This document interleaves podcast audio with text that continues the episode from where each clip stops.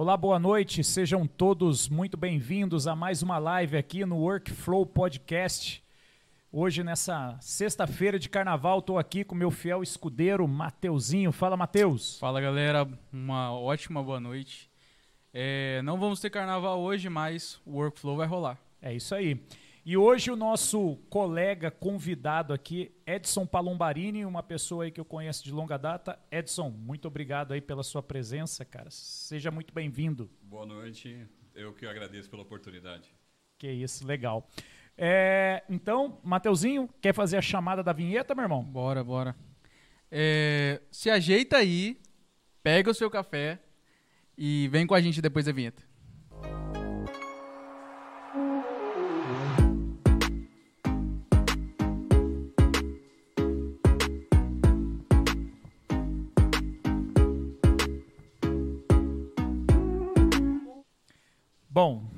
Sexta-feira de carnaval, que não é, É isso aí. carnaval, né? Então, se fosse num, num, num- período normal aí, provavelmente esse podcast não estaria sendo, não estaria acontecendo, né? Estaríamos acho lá no sim. bloco do, não, nós estaríamos lá no, no, no Boca Maldita lá, É. fazendo uma bateria lá. Eu acho que que- o que ia acontecer? A gente ia vir gravar o podcast para vocês, de abadar pra assim que acabar aqui a gente já partir pro carnaval. É, eu e o Matheus, o Matheus já vem de uma família de ritmistas, né, do carnaval, e aí como eu sou um agregado dessa família, aí Edson, então nos últimos dois anos eu tenho que me adaptar ao meio, né? Eu acho que essa é a vantagem do ser humano, que ele se adapta ao meio, né? Trocou a calculadora por É, uma, é, uma baqueta. É isso, aí eu toco a, a, malacacheta, né? A caixa, e o Mateuzinho toca também lá, qualquer coisa, né, Matheus? É, o que der. É isso daí. Edson, então, mais uma vez, obrigado, cara. Obrigado por ter aceitado o convite. O, a- o pessoal que, que tá aí nos assistindo, vou pedir aí logo no início que dê um like, tá? Se inscreva no canal, compartilhe né, o, o- essa live, independente se você está vendo ao vivo ou numa gravação, não tem problema nenhum. O grande objetivo desse podcast é discutir temas que estão dentro do meio corporativo, Sim. né, né, Matheus? E você compartilhando para atingir outras pessoas e pede para seus amigos compartilharem para que atinja outras pessoas. Que venha trocar um papo com a gente aqui no chat. A gente vai estar, estar sempre acompanhando aí e venha trocar uma ideia. Isso. E um bate-papo descontraído, que esse é o propósito aqui Sim. do, do nosso encontro, né? Então, O hoje- tema de hoje? O tema de hoje é engenharia e tecnologia. Isso, e aí a gente esco- escolhemos uma pessoa aí que tem tudo a ver com a área, que é o Edson. Edson, pai de duas garotas, Pai de três meninas. três meninas. Três meninas. Caraca, velho. Né, uma do meu primeiro casamento, outras duas. Ah, não, tá, foi- é, porque eu só vi É, as só- fotos só- recentes das É. duas, né? Deixa eu só dar um. Porém, só aproxima um pouco o microfone. Pode puxar. Opa, pode ele é- puxar ele aqui? Isso. legal. Fechou. Legal. Valeu, obrigado.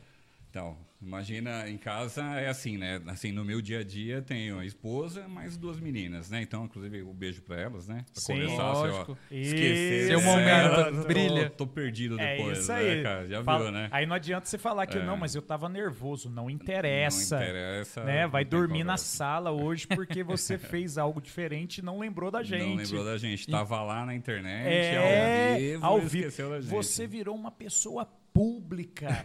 Agora você pode ser visto em qualquer plataforma, no Facebook, e você não falou da gente. Tem isso também, tem né? jeito, né? Inclusive, jeito, um abraço para a família do Edson por ter liberado ele Autorizado, pra gente, né? autorizado, assinado o alvará para deixar ele vir. Isso, é isso aí, cara. As meninas lá são bem tranquilas, lá tá bem sossegado. É, e você tá em total. é, vamos falar assim, é, é, você é o único homem da casa, tendo que ter três mulheres dominando total o ambiente. e- É, é assim, né? Eu cresci numa família que parecia um quartel. Então você imagina assim, eu mais dois irmãos, um mais velho e um mais novo. E aí, o, do tio mais próximo, mais três. Do outro tio, mais quatro. Então, minha família reunida parecia um exército. Cara, é um pelotão, quartel, pelotão. não, pelotão é, mesmo. é, é. E aí, quando veio o primeiro neto, que foi o filho do meu irmão mais velho, outro menino. Caraca, velho. E pra mim, meu pai falava assim, não, meu pai, infelizmente, já, já se foi, né? Mas ele falava assim, É, não, eu quero menino. Daí vai vir menina. Se vira, cara. Cara, ele torceu tanto que veio três. Veio Né? três. Falar, agora toma. mulher, é, ao mulher. cubo agora, É, né? agora- Papo de engenheiro, né? Tem que falar É, ao cubo. Ao cubo. Ao Fala, cubo, agora vai. você se vira aí. Entendeu? Você que, Que aguenta aí. Que legal, entendeu? cara. Bacana. E você mora aqui em São José? Eu moro em São José Quanto desde tempo? 2012. Né? Eu, eu morei, eu, eu nasci em São Paulo, sou paulistano. Eu morei no ABC, né, em Diadema, é, até 2012. Né? Eu fui criado lá no- na região do ABC. Estudei muito em São Bernardo também, né, é onde eu fiz Senai, Saet e tudo mais. Fiz faculdade em São Bernardo também.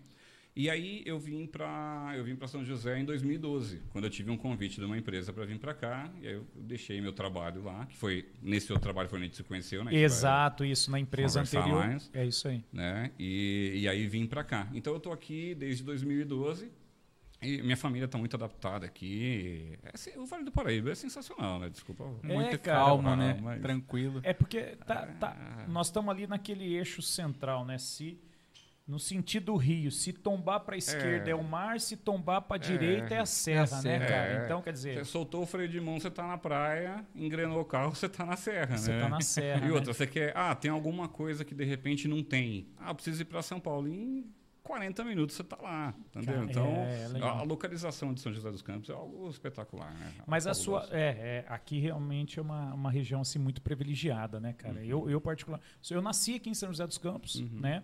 Aí depois, com uns oito anos, fui. eh, fomos né, para Caçapava, porque meu pai também trabalhava ali numa empresa ali da, da cidade, e por lá estamos até hoje. Né? Então, Uhum. assim, a minha esposa, né, que é a, a irmã do Matheus, aí é, é a família lá de Caçapava, é uma cidade muito tranquila. Você conhece Uhum, lá, suas Caçapava. meninas. Suas meninas estudam lá, né? Minhas meninas estudavam lá até o Ah, ano tá. passado, né? Elas estavam lá no, no- perto até de onde você mora, ali na, Isso, no no bairro Cecília onde você ali, né? mora, ali no, no Objetivo. No Ah, Colégio objetivo, perdão. né? Agora no- elas saíram de lá, vieram para São José dos Campos, mas é, a gente conhece bastante ali Caçapava, conhece bastante a região ali, é, é- é bem bacana. Não, bem mas é uma região bacana, né, cara? É gostosa, A né? cidade de tranquilo. simpatia. É uma É, cidade muito é. tranquila, né? Uma cidade muito. Todas as cidades aqui do- da região, né? Tem. Que nem se você pegar São José dos Campos, que é a maior cidade da região, você tem um pouco de trânsito lá no centro. Mas, assim, quando você vem de São Paulo pra cá, é quase. Cara, que- isso daqui é, É, o paraíso, é cara. um parque, né? É, não dá pra. re- Não tem como. É, não tem É, como. e eu saí daqui algumas vezes pra fazer alguns passeios longos lá em São Paulo e vi que Uhum. é outra pegada, cara. É, você vê que o paulistano ele já está acostumado, tanto é que o assunto muitas vezes é o trânsito, né? A euforia É, do dia a dia. Ele já tá, o que, que eu faço ali no carro enquanto eu estou no trânsito? né? Exato. Uhum. Por isso que o podcast faz tanto sucesso, né? Principalmente nas capitais, né? Porque a- Uhum. as pessoas, enquanto estão no, no deslocamento, elas têm oportunidade de estar ouvindo um bate-papo e estar ali meio que participando, né? Porque quando Exatamente. você acaba ouvindo, né? é, pessoas discutindo de um tema, você já começa a formar uma opinião. E assim, o- o, o bacana desse tipo de, de, de meio de comunicação é exatamente isso daí. Você pegar pessoas que vão apenas escutar. Então, vocês estão assistindo, a gente também está nas plataformas do Spotify, do Google Cast, né? E, e não é só o vídeo, também o áudio. Então, é bacana isso daí, cara, é gostoso. Mas é o que você falou, é, é uma tendência de acordo com, com a situação, né? O trânsito é caótico, né? É bem complicado. Eu acho que a qualidade de vida que a gente veio para que a gente trouxe, que a gente ganhou na verdade vindo para cá é, é, é muito grande. Ah, legal. né? É É uma coisa que a gente na verdade quando morava lá a gente já procurava isso. Né? A gente já queria uma qualidade de vida melhor e a gente acabou encontrando aqui. Quando eu fiz, ah, eu, eu, eu lembro a gente se conheceu numa grande obra que eu fiz na empresa onde você trabalha, né? E, e quando eu vim daquela vez, eu estava nessa obra, né, eh, fazendo essa obra, coordenando essa obra, e meu irmão estava numa outra empresa, ele também trabalhava na mesma empresa, ele trabalha lá até hoje, inclusive, e ele estava numa outra empresa. E a gente um dia saiu para assistir um jogo lá em Taubaté, né? Sim. Na ocasião a gente estava no hotel lá, a gente, um daqueles barzinhos ali perto do shopping. E os dois são paulinos, não tem jeito. Fazer o quê, né? Lamentável ultimamente. Apenas, mas- não, é apenas é. o melhor do mundo, né? Agora É. você Ó, tem, é, agora mas- você tem um colega aqui de É. time aqui. É, mas fazer o quê, né? Ultimamente, para quem, né? Eu acho que o Douglas também. O Douglas é São Paulino também, né, Douglas? Jamais. Você não é São Paulino, Douglas? Ah, Olha Então, só. e, e olha que coisa, a gente foi pra lá pra assistir o jogo, sentamos lá, assistimos o jogo, e aí ali eu comentei com ele, falei, olha, eu moraria aqui fácil. E seis meses depois eu tava morando em Olha. São José dos Campos, Nossa, cara. você é não expo- tinha trazido a família ainda, É. né? Eu vim primeiro sozinho, mas seis meses depois eu tava morando em São José dos Campos. E você sabia que as duas cidades, eu acho que até hoje brigam por causa daquele bairro, porque é Eugênio de Melo, né? É, Eugênio de Mello. Então, Caçapava fala que uma parte é dela, São José É. fala que inteira é dela, e tá nessa briga até hoje. É, o pessoal de É. Caçapava tem um pouco dessa, dessa estigma assim de, de inferioridade, porque do lado de Taubaté dizem que a divisa correu um pouco para Hum. dentro, ou melhor, né? Taubaté invadiu o território por causa da Vox, né? Ah, da tá. empresa Volkswagen, Ah, né? Tá. E aí, lógico, né? Uhum. É, a, imp- é a Começa- cidade que tem o benefício. Uhum. E aí o pessoal fala isso. E pro lado de São José fala assim, meu, pô, ali tem a GM, tem Uhum. isso, tem aquilo, tem outras grandes empresas. Mas é, de no nosso tema aqui de hoje, engenharia e tecnologia, cara, Uhum. sua formação é engenhe- engenharia mecânica? Ó, eu sou formado em engenheiro mecatrônico. Ah, eu, eu tá. comecei a estudar mecânica, na verdade, muito cedo, né? Eu comecei lá no Senai, fiz curso de tornearia. Na verdade, assim, é, eu não posso esquecer do meu primeiro grande professor de mecânica, que foi meu pai. Meu Legal. pai era encarregado de manutenção, né, de indústria gráfica, né? Até há pouco tempo eu recebi uma mensagem de um, de um senhor, falou, "Ô, você conheceu o Hildebrando? Eu falei assim, pô, o Hildebrando era meu pai, né? Meu pai, né? Pô, seu pai é referência na indústria gráfica até hoje, é bacana de se ouvir isso, né? Isso Orgulho, 30 né? anos que ele saiu da que ele já não estava mais atuando, né? Então, assim, você imagina que ele tinha uma oficina no fundo de casa ali, era a minha Disney, né? Era, eu desmontava brinquedo, montava, inventava ali, aquele Legal. monte de ferramenta pendurada para todo lado, né? A gente fazia uma bagunça danada. Era meio profe- professor Pardal, assim, né? Isso, cara? então- Gostava de, de inventar, né? Já, acho que eu não tinha um carrinho que era montado. E ele, e ele meio até que gostava, né? hora, ele chegou a É. gostar dessa, dessa arte sua? É, eu ou- acho que da bagunça ele não gostava muito, não, É. entendeu? Mas assim, você imagina que a conversa dele com os amigos, até que nem meu irmão mais velho entrou no Senai primeiro. Então a conversa que os dois tinham sobre mecânica e tudo mais, você já ali com 10, 11 anos de idade, você já está captando. Então você Criava já um está clima, se né? interessando, né? Tanto que eu cheguei, no- quando eu cheguei no Senai, eu não cheguei tão cru. Assim, você entendeu? Você fala assim, ah, o que é uma engrenagem? Eu sabia o que era uma engrenagem. Uma chaveta. Você entendeu? Você é um eixo, você tinha noção do que era e do que se tratava já. Legal, Porque cara. essas conversas, né, de mecânica que você já tinha dentro de casa. Então eu comecei lá com 14 anos, sabe? A estudar no Senai, depois ali no centro de São Bernardo você tem o Senai e a ET do lado. Então, é, depois de seis meses, quando eu passei para o segundo termo, né, deixei de ser CP, que nem a gente fala lá, né, não é assim? E aí, eu, lembrei do termo agora, cara. E, e aí passei para o segundo termo e comecei a, a estudar na ET à noite. Então, eu saía do Senai de dia, estudava no Senai o dia inteiro, né, que era aquele, não era que nem hoje meio período, né, era das 7 às 5. Sim. E aí já entrava na ET à noite e até das 7 até às, às 10, 11 horas da noite. Você É, imagina? mas, mas a trajetória do Edson, cara, é, é- é parecidíssima com a minha, porque eu também. O, o meu pai é da área da elétrica, né? O Pedrão, né? Um beijo, Pedrão. Fique com Deus, meu irmão. Uhum. E, e ele sempre incentivou, né? Ele falou, meu, vai fazer Senai, cara. Vai Uhum. fazer Senai, né? Tem aquela questão, né? De, de induzir a, a- o filho, é natural isso acontecer.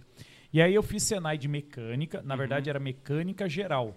Isso. É, é, o, é o que você fez É. também. É, eu é fiz- tornearia, fiz um tornearia. turno e o outro era ajusta- ajustador mecânico. Isso, é que eu não fiz mecânica geral, eu fiz tornearia Ah, mesmo. você foi torneiro mecânico torneiro mesmo. Os mecânico quatro mesmo. Que eles cinco chamam termos na minha termos, época. termos. É, cinco termos na minha época. Primeiro termo nós éramos recos, né? Era, gente chamava de CP na época, eu não CP. sei aqui né, como chamava. E- lá, e falava na época era- peão, né? Era só convencional que você que tinha o curso? Então, a, minha grade no Senai, ela começou, por isso que eu tinha cinco, turno- cinco termos de, de tornearia. Uhum. Porque eu já tinha um quinto termo que era CNC. CNC. Entendeu? Então Ah, você já entendi. tinha a grade do CNC lá dentro. Não, Uhum. pra, pra, no caso eu fiz o Senai de Taubaté, o, se eu não me engano, a tornearia com CNC era chamada de TOI. Hum. Era Nós uma especialização. Era uma especialização. Ah. Então, assim, eram quatro termos, né? Dois, quatro semestres, Uhum. dois anos lá estudando. E aí intercalava, né? O primeiro termo, se você tivesse, se tinha oficina de manhã, você estudava no período da tarde as disciplinas. E Uhum. no, no outro termo trocava. Aí você estudava pelo período da manhã e praticava oficina à tarde. Uhum. Entendeu? E assim foi. E eu lembro o Plínio, nosso instrutor, cara, nossa, gente boa pra caramba. A gente aprendia pra caramba com ele. É, é, é uma Ah, época o- gostosa, o né, cara? Ele tem uma, acho que até hoje, né, eu não, não tenho acompanhado de perto nos últimos anos, mas a metodologia, as oficinas, Cara, é, um- excepcional, é né? uma coisa assim fantástica, né? Uma coisa é um padrão de escola que Sim. é muito diferente, né? Muito diferente da realidade de ensino do Brasil, né? É, ué. Ela tá- Você olha tá as instalações, nível, As né? instalações. Respe... Hoje eu não sei exatamente como funciona isso, mas é, o respeito que o professor exigia ali dentro tinha uma coisa até é, rígida ali dentro, né? Assim, um, um sistema bem rígido lá dentro, né? Então- ah, eu, eu, eu lembro de uma dessa questão de, de- da rigidez né, do, do, do Senai. Nós estávamos no intervalo entre uma, uma aula e outra. E aí, molecada, né, cara? A gente gostava de jogar truco, né? Jogar ali naqueles bancos ali, no formato ali abaulado, e a gente jogando truco. E chegou o cara, é, ele era da, da, da equipe ali de, de serviços gerais, só que o que, que acontece? O intervalo, a galera saía para fora. Quando acabava o intervalo, a- a- aquela área externa ficava totalmente vazia. E, cara, só que a gente se empolgou, nós estávamos no final do truco. Quando o cara chegou, eu falei, calma aí, meu, estamos na mão de 11. Putz. Por quê? Porque a gente já estava faltando um ponto para ganhar. Aham. Cara, o cara levou pro diretor da escola, dizendo que eu tinha ameaçado ele, que ele ia apanhar de 11 pessoas. Aí o Nossa. Rovida, o diretor na época, me chamou, A cara. comunicação empresarial, o tema do último. É, Pois cara, é. nossa, e é assim, eu falei, não, calma aí, cara, tá na mão de 11. Pô, e faltava ali pra terminar ali, e- só que ele não falou nada, cara, ele virou e eu nem percebi. Você acredita, cara? Imagina dia- na cabeça do cara, nossa, eu vou apanhar de 11 Não, é 11 Não, moleque, mas- 11 é. trombadinha que vão pegar eu aqui. E aí eu fui depois, no dia seguinte, fui chamado na diretoria. Uhum. Aí o professor Rovida, né? Aí ele me chamou, cara, falou, "Ô, Clodoaldo, o que está acontecendo com você? Eu olhando para o lado, falei, meu Deus do céu, será que eu estou fedendo, né? Mau hálito. Não, calma aí, cara. Pô, você ameaçou aí de bater num funcionário. Eu falei, calma aí, Rovida, eu não estou entendendo. Você- você- é que difícil ter outro Clodoaldo, né, cara? É, É. muito incomum. Aí depois chegou, falei, não, calma, é um baralho. A gente tava jogando truco. Olha pra você ver, cara, que merda, cara. Até você explicar É, isso, mas era né? pela, e, e aí entra naquilo que você falou, do rigor, né? Que Uhum. os caras davam o, o sinal do intervalo, a galera entrava pra dentro. Os É. caras já vinham, Tudo com horário, tudo, tudo, certinho. com horário, tinha que de cumprir tudo certinho. Pra você ver como que é o sistema, né? Eu, eu terminei o curso, os cinco termos de tornearia, e aí eu entrei no curso de fresador, que era a especialização. E no Senai de São Bernardo, o crachá tinha uma faixinha no canto, assim. Eu não sei se em todas as escolas eram daquele jeito, mas Ah. o segundo termo era azul, aí o terceiro termo era verde, o quinto eu não me termo... recordo dessa. O quinto termo acho que era vermelho, Tipo né? a patente da Tipo, é tipo uma patente. E a especialização tinha uma faixinha preta no canto, assim, do Olha. crachá. E, Ah. e no Senai você é obrigado a andar de crachá o tempo todo, né? Uhum. Pegou, o bicho pegava lá dentro. E aí, uh, para você ver, você tinha uma turma lá de, sei lá, 25 torneiros, né? Que tá se formando ali.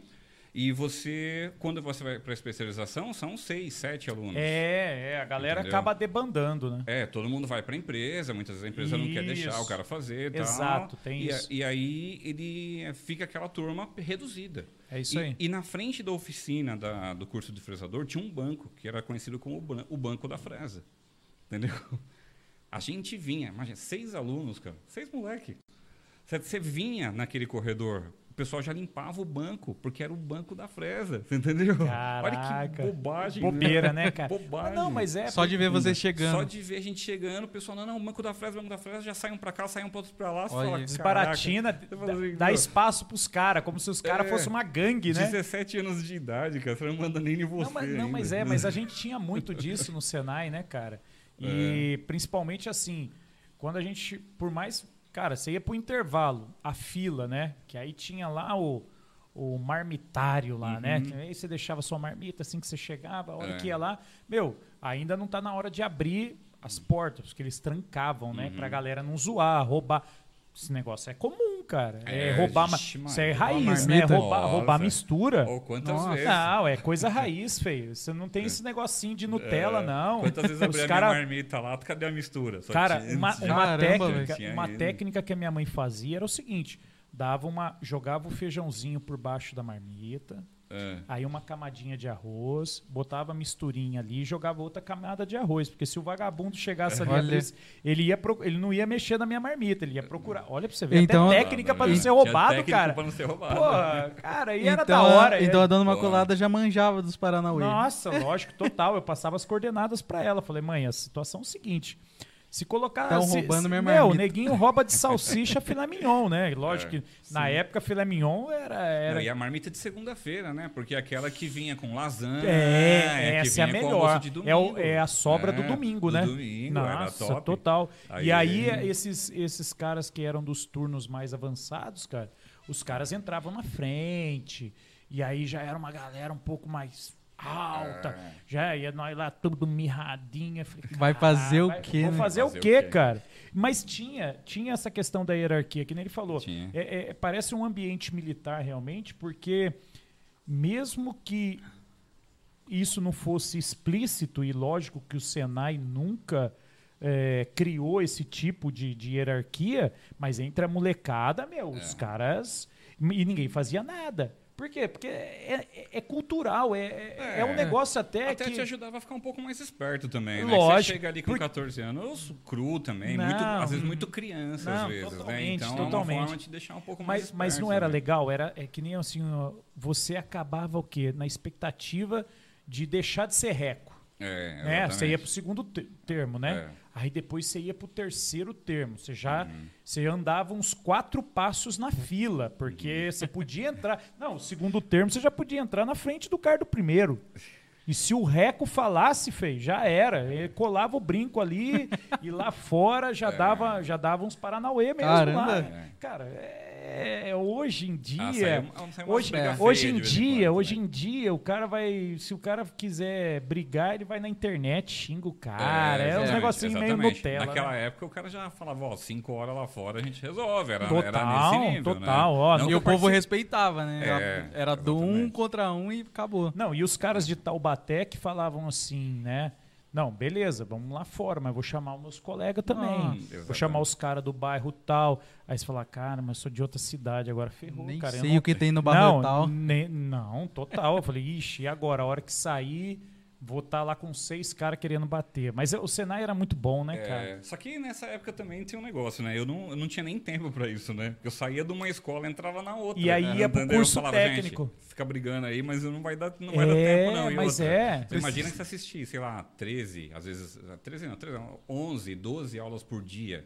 Entendeu? Então, É. você fala assim, cara, não. Ó, essa briga vai ser legal, mas eu preciso estudar. É, galera, não É, vai vamos dar, fazer não. o seguinte, vamos É. adiar, vamos deixar para outro dia, que hoje eu tenho curso técnico, porque eu fiz Ou vamos curso fazer assim, técnico. você ganhou, tá bom? É. Falou, vou estudar. Beleza. É, é, e, Tô indo nessa que não vai rolar. é, e eu fiz o curso técnico também na ITEC, né? Aí eu fiz de mecânica, né? Então, assim, Sensacional você vê, você vê que a direção tá, tá, tá, tá, tá semelhante, né, é cara? por aí mesmo. A gente, então, e depois do curso técnico, aí eu fui, eu não fiz engenharia logo em seguida. Eu, eu fui para a empresa e aí eu comecei a trabalhar na área de usinagem, né? Que e eu fui efetivado no meio de uma greve, cara. Olha que coisa. cara. Nossa. Todo mundo faz o Senai e tem um ano de estágio, normalmente. Sim, sim. Né? Eu fiz cinco termos de tornearia, aí depois eu fiz o curso de fresador e eu tinha um mês de estágio para fazer. Caraca! Ou seja, eu ia ter que mostrar qualquer coisa a- a- aí que Em tá, 20 né? dias. Ainda bem que minhas notas sempre foram muito Boas. altas. Muito Entendi. boas. Entendeu isso aí? E aí, quando eu, eu fui para a empresa, falei, bom, em 30 dias vou ter que arrebentar. Estourou a greve na empresa. E eu Nossa. falei assim, ah, acabou, né? Falei, ah, dancei, né? É, e o relatório do estágio? 17 anos de idade. Não, mas a preocupação- de entrar, de me alistar. Cara, mas Nossa. o sonho, né? Aí o Edson me corrija, né? O sonho de quem fazia o Senai por empresa é efetivação, cara. É efetivação. Você entendeu? E você Exatamente. imagina o cara A fez, fez ser praticamente é um ano e É. dez meses. Um ano e onze meses, faltando um mês para terminar o contrato. Não, quanto tempo você ficou? Você ficou Dentro três anos? empresa? De- não, de, de No Senai. eu qual- três anos no Três Senai. anos. Foram Caramba. dois anos e onze meses. Dois anos e A hora que você meses. tinha a oportunidade de Um mostrar, mês. era um mês. E os caras entram de Eu greve. fiquei, eu fiquei dentro da empresa, Porra, sei lá, uns cinco dias, eu acho. Nossa. Uns quatro, cinco dias, estourou uma greve. E aí, como a gente, tudo menor de idade, a empresa responsável, né? Você é ali estagiando e tal, falou, ó, vai embora, fica na sua casa, porque você não pode ficar aqui dentro. Numa greve a gente não tem, não existe tanto controle assim, né? A gente já, vocês devem ter vivido situação parecida. Ainda bem que acho que foi a única na minha vida também. Que legal. Mas, é, e aí eu fiquei em casa, falei, ó, dancei, né? Entendeu? Vou ter que começar a me virar.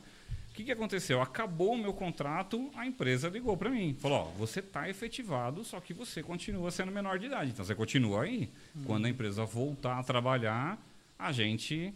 É, convoca você. A gente convoca você e você vem para atuar na área de usinagem. Aí que faz a diferença você ter nota boa lá atrás, né? É Se verdade. nota cara. ruim. O histórico. fosse cara que fica tomando, né? Gancho. Suspensão. Fica jogando o truco, né? É, até dançar. É, É, chama- jogando truco. Chamando o cara pra mão de 11. ah, eu com certeza, Fica- eu acho que já tinha rescindido o contrato É. pela metade do período já, ameaçando um funcionário do Senai. Não, mas eu fiquei aí- preocupado nessa época. Eu falei, cara, se o Senai reportar isso pra fábrica, eu tô frito, né, cara? Porque o sonho é efetivar, né? Mas imagina, chega uma cartinha lá. E outro, o Senai tinha muita, muita coisa assim, né? Aprontou, aprontou, ó. Amanhã você vem aqui com teu pai. né? Se você não chegar lá com teu pai, você não entra. Entendeu? Então, sim, tem uma certa regra ali. Eu tô chegando com a carta de suspensão e advertência na Nossa. empresa, era o fim do mundo, né? É, cara, é complicado. Não precisa voltar amanhã, né? Não, você termina teu contrato, É. né? Se não for uma coisa. Aí se você não matou estágio- ninguém, né? Óbvio. Ah. Mas a sua chance de efetivação vai caindo, né? Vai diminuindo. Eu né? tive uma experiência de estágio, cara. Eu sempre me dediquei sem, sem ter 10% nos estudos, daí eu tive uma chance de estágio aí de dois anos, aí eu aproveitei o máximo, eh, me dedico até hoje e eu fui efetivado, cara.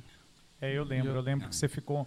Por Nossa, quanto tempo? Eu fiquei, era contrato de dois anos de aprendizagem, depois eu fui efetivado. Legal, bacana. Aí eu tô, vou fazer cinco anos, acho. É, você, te- você teve, você teve o tempo dentro da empresa, né? O Edson teve É, que construir, Cinco dias. construir o seu caminho na, na escola, na né? escola mesmo, aquilo que o resultado da escola que foi para dentro da empresa. E, e aí eu, eu entro na área de usinagem, né? Começo a trabalhar ali na, na, na área e comecei a trabalhar como volante de usinagem. Então eu tive uma oportunidade, na verdade eu enxergava, ninguém queria ser o volante, né? Mas eu enxerguei aquilo mais como oportunidade, porque você começa a aprender com, em várias máquinas diferentes, né? Então, isso para mim, imagina a bagagem que me trouxe para no futuro, quando eu fui para a área de métodos e processos, você ter atuado em várias máquinas diferentes. Como é que você calcula um tempo de uma máquina? Né? Como é que você calcula um tempo de usinagem? é- Como é que você pensa em tudo aquilo que aquele profissional vai fazer? Você vai ter que pôr no papel. Sim. Entendeu? Você vai ter que escrever aquilo. É, como eu, Você como eu falei pra você, métodos e processos é meu sonho ir pra lá, né? Ainda vou pra lá um dia. Uhum. Quanto tempo você ficou nesse volante pra depois ir pra esse método e processo? Então, eu trabalhei na, hora de, na área de usinagem é, em torno de cinco anos, mais ou menos. Foi mais ou menos o período que eu fiquei na, na, na- na usinagem. E eu trabalho em trabalhava em revezamento de horário. Então, eu trabalhava um mês de dia e um mês à noite. Então, é, eu não, não comecei a fazer engenharia nessa época. Né? Eu- Uhum. Eu, atuando como volante, foi quando apareceu uma oportunidade para mim na área de métodos e processos. E aí, quando eu fui para métodos e processos, que eu começo a fazer engenharia. Né? Eu tinha já vontade de fazer engenharia, mas naquela situação ali, você fica naquela, né? Você fala, Uhum. bom, para eu fazer uma faculdade eu preciso pagar, e aí eu preciso trabalhar Precisa trabalhar para poder preciso pagar a faculdade. Você entendeu? da onde tirar. Fazer né? uma pública de dia não dá nem para sonhar, você entendeu? Porque a faculdade é de graça, mas Período não integral, é. é barato. É, não é barato. é, o que as pessoas não, não, não têm, às vezes, a noção é o custo de se manter numa, numa faculdade dessa. Exatamente. Os- às vezes é hospedagem, até os livros, né? É, se você, for- se você fizer uma conta básica com transporte, é, alimentação, Transporte, já ficou caro, você entendeu? Já não vai ficar uma coisa tão, tão barata. Às assim. vezes hospedagem também, né? Às vezes hospedagem, vai para outra outra cidade. Né? Eu vi muito lá em Campinas, o pessoal tem muito alojamento em Campinas, né? Então, Uhum. Pessoal que vem de, vai de outras cidades para lá para estudar na Unicamp, né? Nas, nas universidades lá. E aí que eu começo a fazer engenharia, cinco anos depois. Então, e eu, fa eu fiz o quê? Eu fiz engenharia mecatrônica, eu não fiz engenharia mecânica.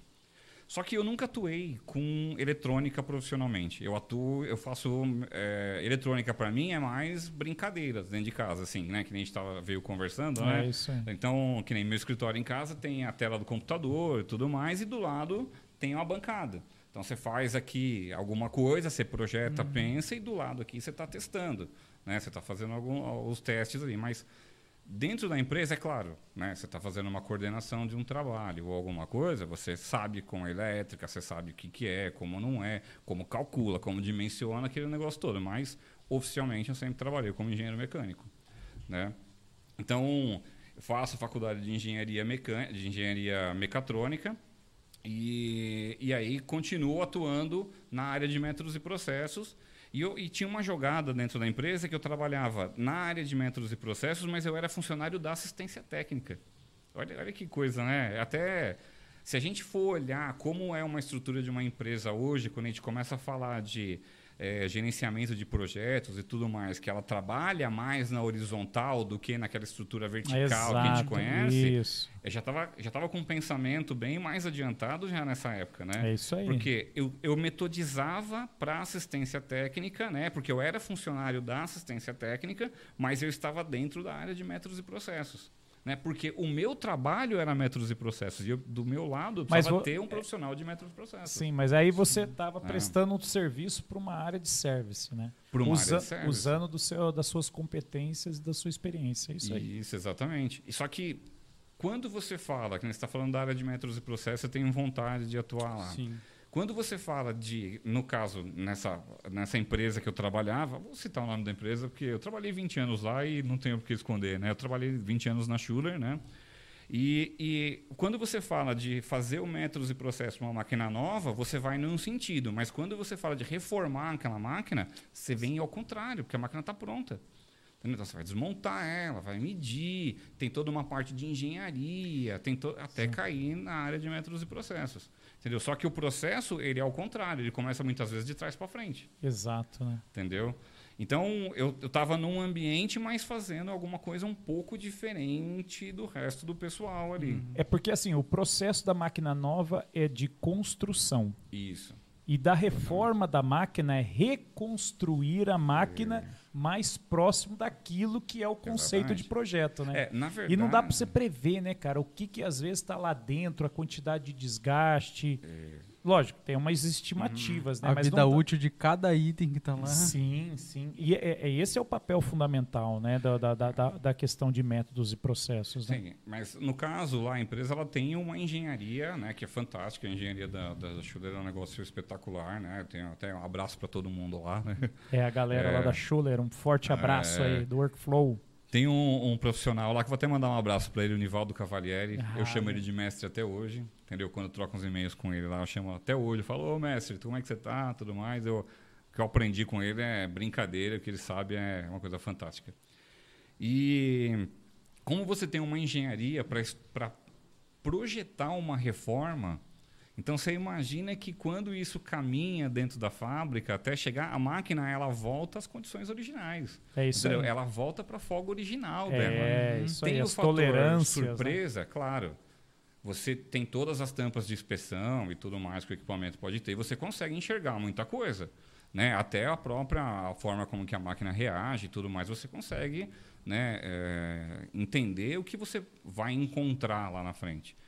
Mas, é, quando você abre ela, alguma coisa, de repente, é uma bucha, alguma coisa que não está dentro daquilo que você esperava. Do ou não planejado, tá do estimado, do- né? tá dentro do estimado. E aí você vai Cara, ter que é- é chamar o complica- cliente, é, conversar, trocar uma ideia, mostrar, ó, isso não estava.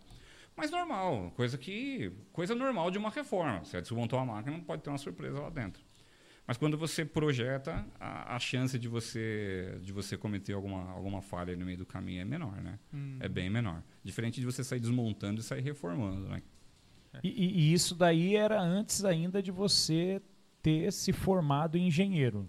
É, isso antes de eu ter isso enquanto eu era técnico de métodos e processos, né? Então eu Aí você decidiu fazer engenharia. E aí, quando eu entro na área de métodos e processos, eu começo a cursar engenharia. Automaticamente. Tipo, assim, eu entrei na área de métodos e processos, se eu não me engano, era o mês de setembro. E em janeiro eu comecei a cursar, em fevereiro eu comecei a cursar engenharia. E foi, você foi só com o Senai. Eu Só tinha o com- Senai e tinha o curso E o- técnico, o né? curso Eu já tinha o técnico, curso técnico já, né? Né? E, inclusive, quando eu saí do Senai, eh, eu tive que voltar para o Senai depois de novo. Depois que eu fiz os três anos, eu tive que voltar. Depois de uns dois meses, o Senai me chamou de volta, porque tinha o torneio de formação profissional. Ah, Aí eu fui disputar pelo Senai o torneio de formação profissional. que Fiquei legal. Em segundo lugar. Que bom, cara. É. Que legal. Eu lembro até do, do, quando eu estava eu tra- eu tava trabalhando numa fresadora, né? E aí o esperto colocou o preset da ferramenta, para quem é da área de usinagem Já, já vai entender, já né? vai entender, coloquei o preset da ferramenta errado, Nossa. né? E beleza, pá, pá, pá. Meu, a ferramenta veio e, E deu entrou. Atolou na aquela marca bonita na mesa, né, cara. Na mesa? Na mesa da. Nossa. Puta, imagina, a molecaça de tudo, né? Chamei o supervisor e tal. Ele falou: ah, não, dá um passe, né? Na mesa tal, né? Tira a marca. Pá, passa uma pedra e vamos que vamos. Acontece. Tá tudo em ordem, tá tudo em ordem. Pá, beleza. Aí ele foi, voltou falou: ó. Tipo aí dentro da marca aí, ó. Edson Palombarini, segundo melhor fresador do Nossa. estado de São Paulo. Deixou a marca na cagada, né? Falou, pô, mata a peça, mas não mata a máquina, né? cara? Não mata a máquina. né? Caraca. Acontece. Não, é, mas tinha, tinha, tinha muita sacanagem, né, cara? Às vezes no Senai também a molecada fazia, dava uma, uma- aprontava. Uhum. Cara, a coisa mais comum era. Tem aquela. Aquela tinta, né, que marca a peça, lá que o Uhum. pessoal, é, pelo nome, Ah, a tinta é, de traçagem, subirose, né? a tinta de Tinta de traçagem, né? traçagem. Aí a marca era subirose, se eu não me engano. Aham. Cara, a hora que você ia botar a mão assim na ferramenta, tava encharcado com aquela merda. A hora que você olhava, você falava, putz, grila. Às vezes o cara colocava aquilo no, no, no assento do banco, cara. Você sentava lá, marcava tudo a calça, zoava tudo. Era uma bagunça. Ah. Eu já tive um mas- episódio Mas que era uma bagunça organizada, cara. de, de- das pessoas ir fazer brincadeira com o relógio graduado do torno, cara. Com o anel Do anel graduado, graduado. o anel graduado. Aí era pra você tirar um décimo, os caras iam lá, mexia Aí lá, arrancava cinco décimos, já era. Já era. peça. Não, é, mudava, né? E chegava lá, É. dava uma deslocada e voltava o anel graduado, você imaginando que tava no zero, mas já tava avançado já. Já era. Já era. Aí você, só- aí você queria dar só um totozinho, a hora que você viu, o negócio já começava a desbastar, já deixava um palito. Em vez de ter um eixo, era um palito. Já cara. era, não tem. Cara, e, mas- ô Edson, deixa eu te falar, tem algumas pessoas aqui já mandando um salve aqui pra você. Opa, Caraca, legal. a audiência Legal. do Edson. aí. Cristiano Neves, Opa, parceiraço. É, Carlinhos, Carlinhos não tá aí não? Car- Elaine Araújo, Maria Lagoa, Opa, aí sim, um João abraço. Vitor Buzzi, um abraço pra todos os demolês aí que estão assistindo a gente. Cristiano Neves, a gente tá, tá pensando, depois a gente vai. Vai chegar nesse gente episódio, Vai chegar vai, nesse vai. episódio. aí, Michel mas Molina, A gente tá com um projeto. Ô, Michel, um forte abraço, irmão. Fica muito com bom Deus. papo, estou relembrando meu tempo de Senai, É, parabéns. o Molina, Muita Molina, gente é lembrando, um abraço pra todo mundo aí que tá É, lembrando. o tempo de Molina. Molina trabalha lá com a gente, especialista da área de ferramentaria. Molina, um forte abraço, hein? É, Felipe Faria, Silvia Regina, A Silvinha, forte abraço Ovinho, também. Gle- Ovinho Games, é, um, um salve pra Gráfica Martins aí que tá com a gente. É, Felipe Eugênio, salve Edson. Opa. E João Batista Souza, um abraço pro Edson. É Aí, ó, cheio de Batista, fã, hein? boa, Não, é legal. Mas não é, né, cara? Que é assim, o legal quando você tem uma carreira profissional. Quantos anos? De, Eu já tô há 28 anos no 28, trecho, né, então, cara? então, e é legal, tempo, né, é legal, cara? né? Porque você- gente, Você né? conhece, você tem muita experiência. A gente acaba, né, tendo essa experiência. Pô, quanta história bacana pra contar, né? E, e- e você, a hora que você chega, assim, você fala, caramba, né, cara? Passa tão rápido também isso daí, né? É, assim, passa rápido e você, às vezes, perde algumas oportunidades, né? Você fala, pô, podia ter feito alguma coisa melhor. Mas isso a gente pensa isso a vida inteira, É. na Não, verdade, é, né? é, De mas todas é- as escolhas que a gente faz, É, quando, um você- quando você faz uma escolha, você abre mão de outras E tantas, é, né? você Aí não acredita que, o- jeito, o que né? o podcast também está incentivando as pessoas? É a Calori, Carolina Pegion, show, papo, é, papo profissional descontraído. Dá até vontade de exercer a mesma profissão aí, ó. É, Ah, legal, legal, Carolina, começa a despertar. Carolina, Carol, cara, mas, mas 10. o Pra objetivo. quem quer ser engenheiro aí. É, opa, total. É, é que engenharia é o seguinte, né, para os homens, né? Não estamos aqui Uhum. um papo de homem, né? Mentalidade, né? Beleza, tudo. Uhum. Mas a, a engenharia, é, é- ela assim, cara, ela é, é como trata de uma área de exatas. É, o cara tem que ter uma ligação com a empresa para poder realmente despertar um interesse, né? Tem, Eu tem. acho que hoje não. Você acha que vai ter uma tendência a ter assim um número de pessoas assim menor, assim, um, um interesse menor em engenharia, cara? É, a, gente, a gente não sabe daqui para frente como que, em que nível que a, que a tecnologia vai invadir essas áreas, né? Se você Vou pegar muita coisa que era feita manualmente, antigamente, com todos os cálculos, hoje a gente tem software para ajudar. Exato. Entendeu? Tanto que muitas vezes, quando eu estou fazendo um dimensionamento, por exemplo, quando eu estou atuando diretamente num projeto, né?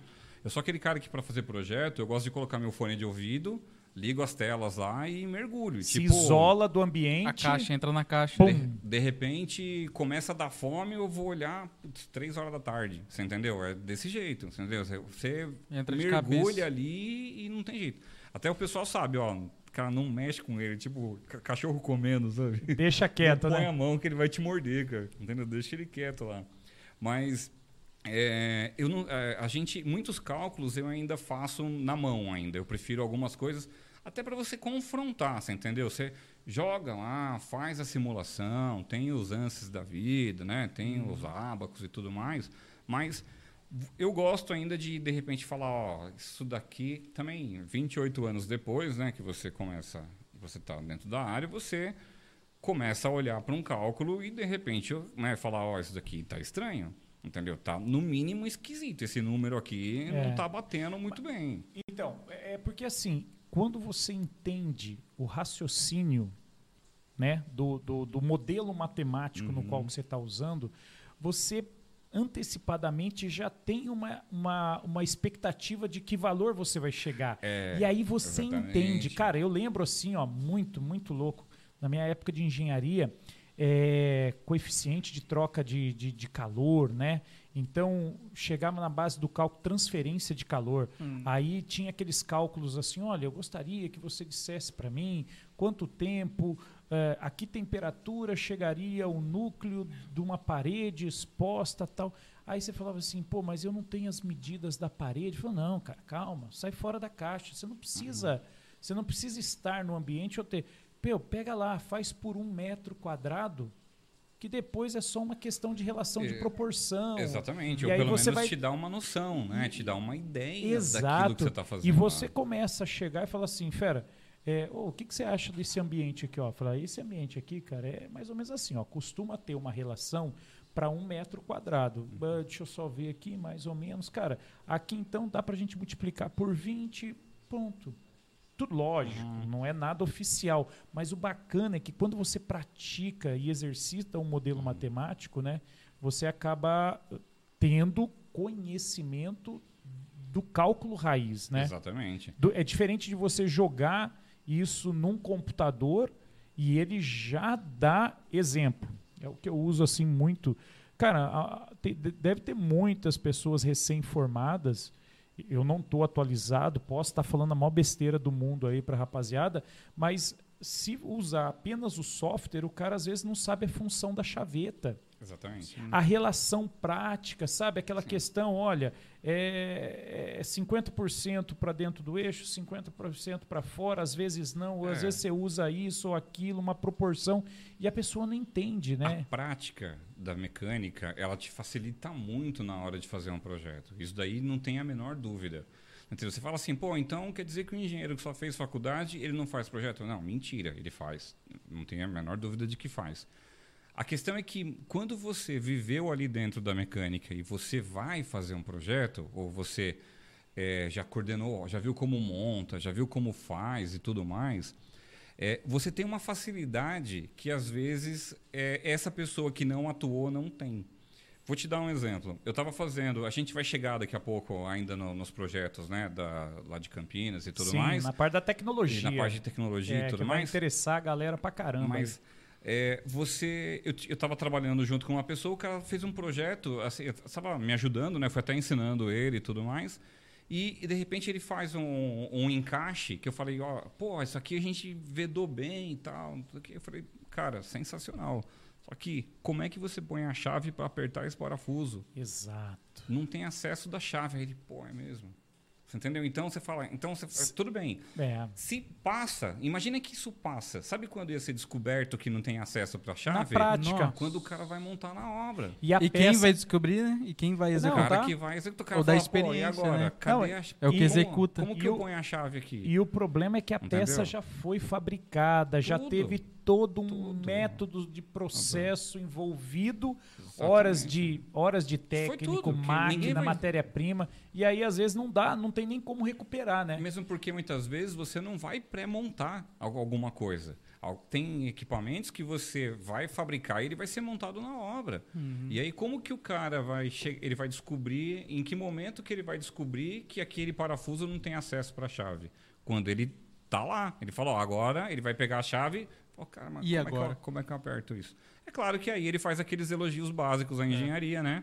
né? Pô, um monte de burro, você também ar-condicionado, vem aqui, começa aquele, né? Não, cara, mas a- o cara não tá Mas- errado, é, né? Porque tá para ter, pra ter chegado naquele conceito da peça onde não favorece, você chega. Eu, eu, ultimamente, assim, na minha, na minha profissão, é muito comum eu me deparar com algumas situações que eu falo, caramba, cara, eu gostaria de entender por que, que chegou nesse conceito, né? Uhum. Às vezes é por custo, É. ou a- tem muito a Isso relação. também ajuda, viu? É. A prática também te ajuda. Você, de repente, não fazer um furo tão longo numa peça, ou indicar no desenho, falar para falar pra quem vai para métodos e processos, ó, esse furo aqui, ele pode ser emendado. O cara não vai comprar uma broca caríssima. Cara, ele é. vai comprar uma broca mais curta, ele fura de um lado, fura do outro, encontrou, ah, deu um pequeno desvio. Tá, o projeto tolera isso.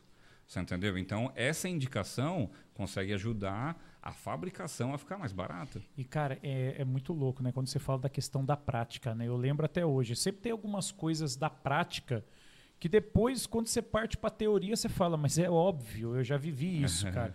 É, É mais fácil, né? Não, é- e você. É. e porque você sabe que é exatamente isso. Lógico, você entende o modelo matemático. Uhum. E aí fala, lógico, é, eu também vivi isso. Eu lembro que eu trabalhava numa empresa também da área de. Só que é uma área de forjaria, né? Uhum. E, e essa empresa tinha uma prensa de 5 mil toneladas. Era uma francesa, Mora, é, é, era Morani, cara. Era uma francesa, mas uma antiga, cara. E as tubulações, então, assim, o hidráulico, a base de água, não era óleo, Uhum. era água, água, água. Eu encontrei uma máquina dessa numa unidade da Vale, você acredita? Da Vale? Da é, Vale. aqui em Caçapava tem Em umas 5 Divinópolis. mil toneladas, cara, gigante. E a tubulação, você imagina, era aquelas Aham. conexões por flange, aonde as ponteiras tinham os canais. E Uhum. aí o que, que acontecia? A gente colocava aquele anel de cobre. Aí, Para fazer a vedação. pra sei fazer a vedação. Uhum. Por quê? Porque a pressão era estrondosa. É, Cara, e, e aí você chegava lá muito novo, você pegava um mecânico com maçarico, Nossa. aí ele aquecendo, aí ele pegava um o, o eletrodo, dava uma dobrada, levantava, jogava na água para dar aquela recozida. Uhum. E aí ele já sabia na prática que estava pronto, Uhum. pronto para aquilo lá. E uma vez, cara, e isso aí me chamou muita atenção, cara. Eu falava, puta, que da hora, cara. O cara tá fazendo, o que, que esse cara tá fazendo? Não, isso aqui é um tratamento térmico. Uhum. Eu falei, caraca, meu, eu vou ver isso aí, né? Vou estudar um dia esse negócio, eu já vou entender. E eu lembro que uma vez também o cara pegou, é, era algo que tava, ele tava embutido dentro de um furo, Uhum. e aí era mais ou menos isso, era um bronze, era um bronze, alguma coisa, era um material diferente, o externo aço, e o cara aqueceu. Cara, a hora que ele jogou a água, a- o, o coeficiente de contração desse material era muito maior, ele, vup, o negócio caiu no chão, cara. Falei, Dois caraca, velho, que, que da hora, você entendeu? E os caras faziam que pra mim, né, era mágica, né? Eu falei, caraca, meu, o cara fez um negócio da hora. E lógico, depois você vai entendendo. Porque você tem acesso às informações. Então, assim, o legal da engenharia é isso. Mas você consegue praticar muita coisa e entender, ou pelo menos conhecer muita coisa também, não chegando no- na parte da engenharia, porque a, a galera no chão de fábrica faz cada coisa Nossa, fabulosa, é cara. fantástico, Tanto, Faz uns tanto que teve um, um comentário aqui, Fantástico. ô Codaldo. É. Eu ia falar assim, ó. O melhor engenheiro, engenheiro é aquele que já foi teve uma boa experiência como técnico. Ah, cara, eu Ajuda. acredito. Eu, É, eu, eu também acho. É real? Eu- também eu- acho. ó. Até como mecânico, como técnico, ele... Total. A prática te ajuda a fazer essas, essas facilidades, né? Cara, Entendeu? eu- Às vezes eu já fui montar peça em campo que não tinha, às vezes, um ponto de. Eu falo, Cara, Hum. como é que eu levanto esse negócio? Porque, né, a gente vai chegar um pouco daqui a pouco, mas assim, eu já trabalhei também é, atuando na coordenação de obras, né? Inclusive, no último projeto, eu, eu consegui. Eu fiz o projeto, métodos e processos e a montagem dele. Entendeu? Então, fui até o a último retoque de tinta lá. Então, Uhum. você vai montar um negócio que às vezes não tem uma rosca de içamento, não tem um Tem, ponto cara, de não içamento. tem. E aí você fala, como é que eu levanto isso daqui? Cara, tem empresas que não é nem permitido, né? E o peso? Tem, tem empresas que se você chegar com uma peça lá, ah, quanto pesa? 5 toneladas, tá, cadê o ponto de içamento?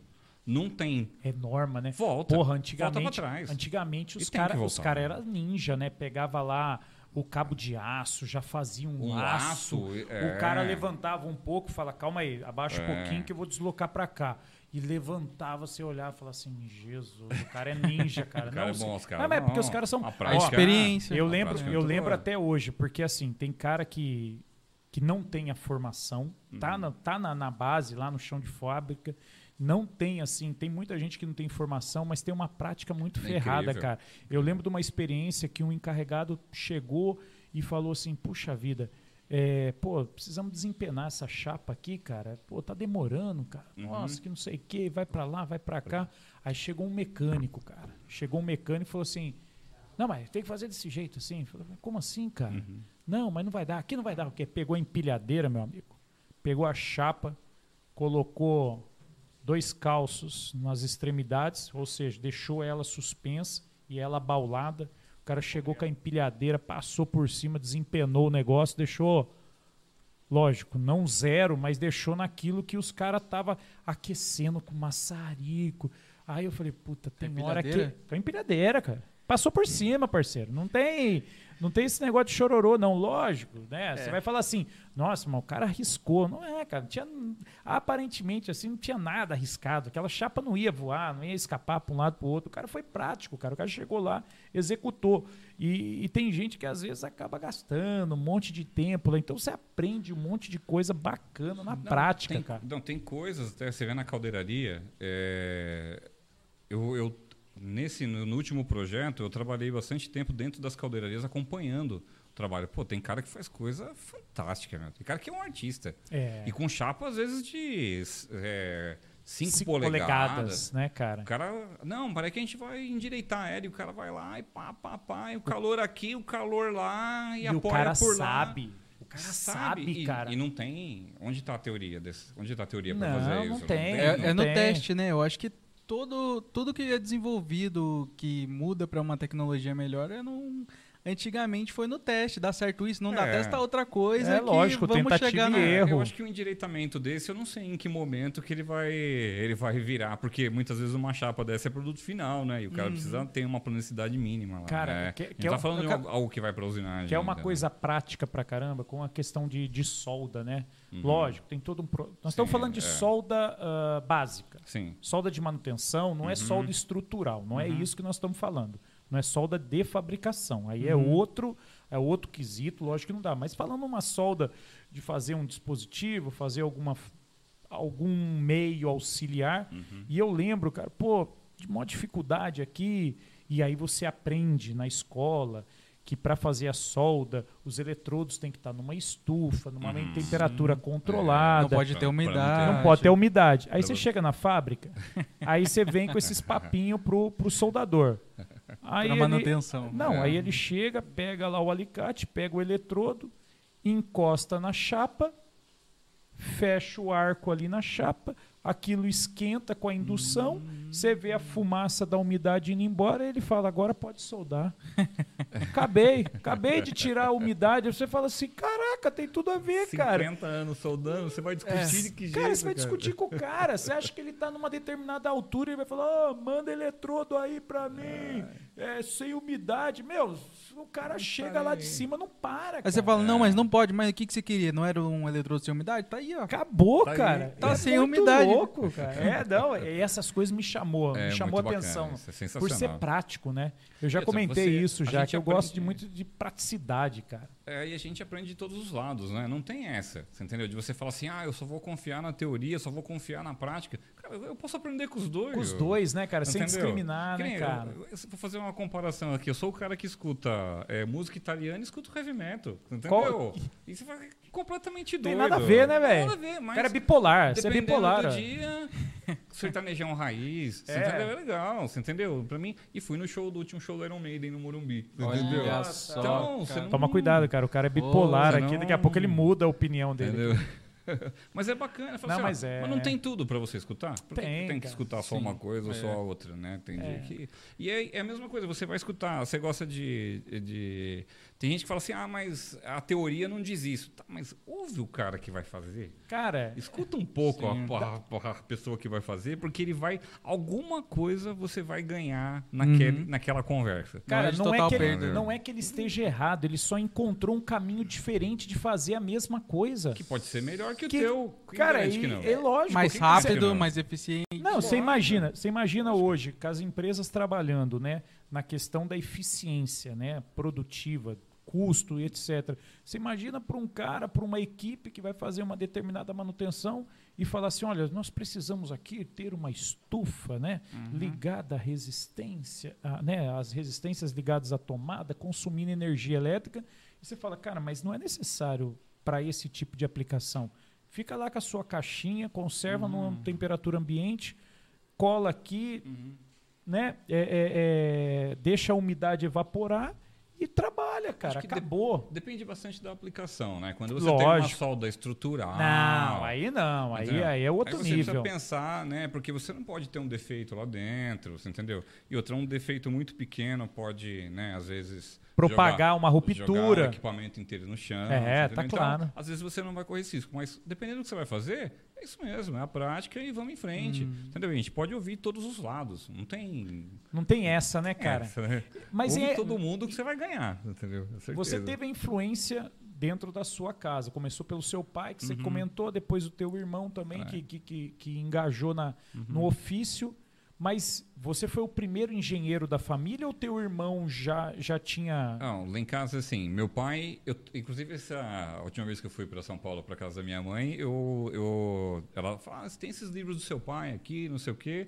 Eu falei, não, você vai fazer o quê? Ah, não sei o que fazer. Falei, eu sei, vou guardar tudo. Livro de tornearia, do, do curso de tornearia do meu pai de Caraca. 67. É, Cacilas, Relíquia. Cacilas. Não. Não tem um Cacilas lá? É o Cacilas, não, é? O, o livro do curso de torneiro mecânico que ele fez em 67, cara. Nossa, você é louco. Entendeu? cara. Tava em casa, bonitinho, guardado lá, Que as agendas. Falei, não, deixa aqui. Deixa tudo aí que é. É Não, deixa eu uma, estudar, uma assim. hora vai ser útil, né? Se você pegar o curso que ele fez de tornearia, ele fez mecânica geral, né, na época. No Senai do Brás lá, né? Ele, da, da época que ele, que ele fez para hoje, pro curso que eu fiz de tornearia em 92, você vê que ele não mudou muito. As técnicas de, do torno mecânico, elas, elas não mudaram muito. São pouquíssimas coisas que foram alteradas. Não, mas é. Entendeu? Ah, o básico do torneamento ali é a mesma coisa. Não, Muitas é, normas foram criadas para muitas coisas, né? Tipo, É, é que, é que o processo em si, o preparo, vamos, vamos falar assim, que nem como se fosse um, um alimento, né? Uhum. É, Ele acaba ainda sendo da mesma maneira. O que Sim, muda sim. é que antigamente se fazia num fogão a lenha, hoje você já faz Ah. num cooktop por Uhum. indução, mas você não deixa de aplicar temperatura para o cozimento, que é, É, o básico. exatamente. Então, assim, o- a fresa de antigamente, ela tem a mesma função da fresa de hoje, só que com recursos mais seguros, que aí Mais entra na, na questão do, do critério das normas, isso é muito Uhum. importante, né? Uhum. E da eficiência. a, Da a qualidade- tecnologia. Exatamente. E você hoje tem máquinas que têm um recurso fantástico, Cara, né? é- é, fala pra mim, às vezes tem aqueles vídeos, né? Daqueles, daquelas peças assim, é, conjuntos, né? Uhum. que você deve ser de algum fabricante japonês lá. Hum. A hora que os caras encostam, tipo assim, encaixe. É. A hora que o cara encaixa uma peça na outra, parece que é uma peça só, cara, polida. Ah, eu já vi isso. Eu já Cara, vi que esse vídeo. coisa linda maravilhosa aquilo, né? Cara, Imagina a que- precisão, Não, a precisão, precisão. da máquina que ele tem. ali, Imagina né? a tolerância para encaixar sem. É. Cara, é zero outra, zero. É é uma questão ali também de repetibilidade, né? Da máquina, ela faz, ela faz um canal e ela faz o segundo e ela vai girando ali e usinando e tem uma repetibilidade Uhum. Cê- cê já com viu esses mínimo, vídeos, né? Já vi, já vi. Cara, é muito ela, louco. A hora que ela encaixa, a peça vai girando uma na outra, quando encaixa a superfície em cima, fica zero zero, assim, perfeito. Zero, zero. Você não vê nem a linha Não, do- do- das peças entre uma peça e outra. É Não, às fantástico, vezes você fabuloso. pega aqui, ó, é, é- é duas meia Fabuloso. esferas, quando você faz o encaixe, Cara, Precisão de micro. meu, você olha ali, não tem a linha, a linha do, do, do, do encaixe de uma pra outra. É muito louco. Eu fico imaginando, falei, cara, que, que máquina que faz isso daí, cara? É, então, você, você pega as máquinas cinco eixos hoje, hoje em dia, você entendeu? Tem umas máquinas hoje em dia que conseguem ter, uma precisão que é uma coisa Absurda, né? absurda. A repetibilidade é absurda. É. Né? Você consegue fazer peças. Claro, a- você tem que ir compensando o desgaste da ferramenta, Uhum. uma série de coisas, mas a repetibilidade das máquinas hoje é uma coisa fantástica. Mas né, até as cara? ferramentas estão em evolução, né? É. Porque tem ferramentas que, que você olha aquela. Ele fala assim, não, dura duas mil peças. Nossa, mas como? O cara garante pra você, dura duas mil peças. Então, É, cara, é Que- impressionante, então né? você vê que tem uma tecnologia ali para o cara construir aquela ferramenta de revestimento. É, o Palombarini né, é da de época que ele pegava lá a, O Beats. o Beats, aí ia lá, aí você lembra que tinha, teve, você teve um módulo do curso do Senai só para fazer É. Ferramenta. Você lembra ferramenta. disso, Tinha que cara? fazer a ferramenta de desbaste. Nossa, Nossa. de acabamento. De acabamento, uma alisadora. É E tudo no louco, Beats? cara. Tudo no Beats. Não, Não, e na só-. É porque no Senai você tinha, que, você tinha que aprender a fazer a Não, ferramenta. então, Afiar que, a broca. É, afiar a broca, cara. Você chegava lá, tinha que fazer lá o movimento certinho, né? Pra poder. Aí você olhava contra a luz assim, você via se o ângulo tava próximo, colocava lá um calibrador. Uhum. Exatamente. Lembra, cara? E aí você pegava o exatamente. fio de corte, pô. o- E olha É que isso de louco. afiar broca hoje em dia é uma coisa muito perigosa. Não, e é assim, pouca pessoa que, que Cara, faz, não é todo mundo. E você sabe que eu fui afiar uma broca o- há pouco tempo no, e fui lá, afiei ainda falei, caramba, ainda sei fazer isso. Ainda, É, cara. o negócio foi automático, fazer, foi é, automático, meio automático, muito você tá louco, né, treinado cara? ainda. fala, É, é. Não, eu lembro Tem umas que eu pessoas que fazem com queimava. uma facilidade, né? Ah, sempre, É. sempre tem uns caras que se destacam, né? Eu nunca fui esse, um desses, mas. Tem que matar muita tinha- broca pra você aprender. É, Daí não tinha tem uns jeito, caras. né, cara? Cara, mas é. Você é- acertar, constância, né? É. É, mas quando pegava as ferramentas, queimava a ponta do dedo, porque, o, cara, o você ângulo que... fica muito positivo, aí você Não. começa a fazer o furo, E a, quebra a broca. e a hora que você encontra uma posição, aí esquenta, você tem que ir lá resfriar. Aí pra você voltar, é. você fala, pronto, perdi a, perdi a mão, É. né? Aí já que... Você não volta na mesma posição. Não, você não volta, né, cara? É. Puta. Mas e, e a decisão de fazer a engenharia? Não, É.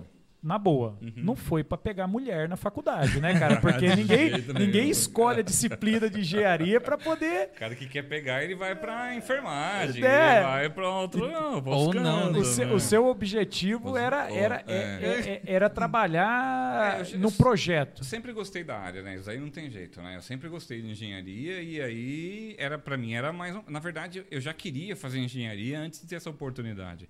Tanto que quando eu vou para a área de métodos e processos, rap- rapidinho eu já entro na faculdade. Entendeu? Eu já queria fazer, entendeu? Então, é... para pegar mulher, com certeza não era.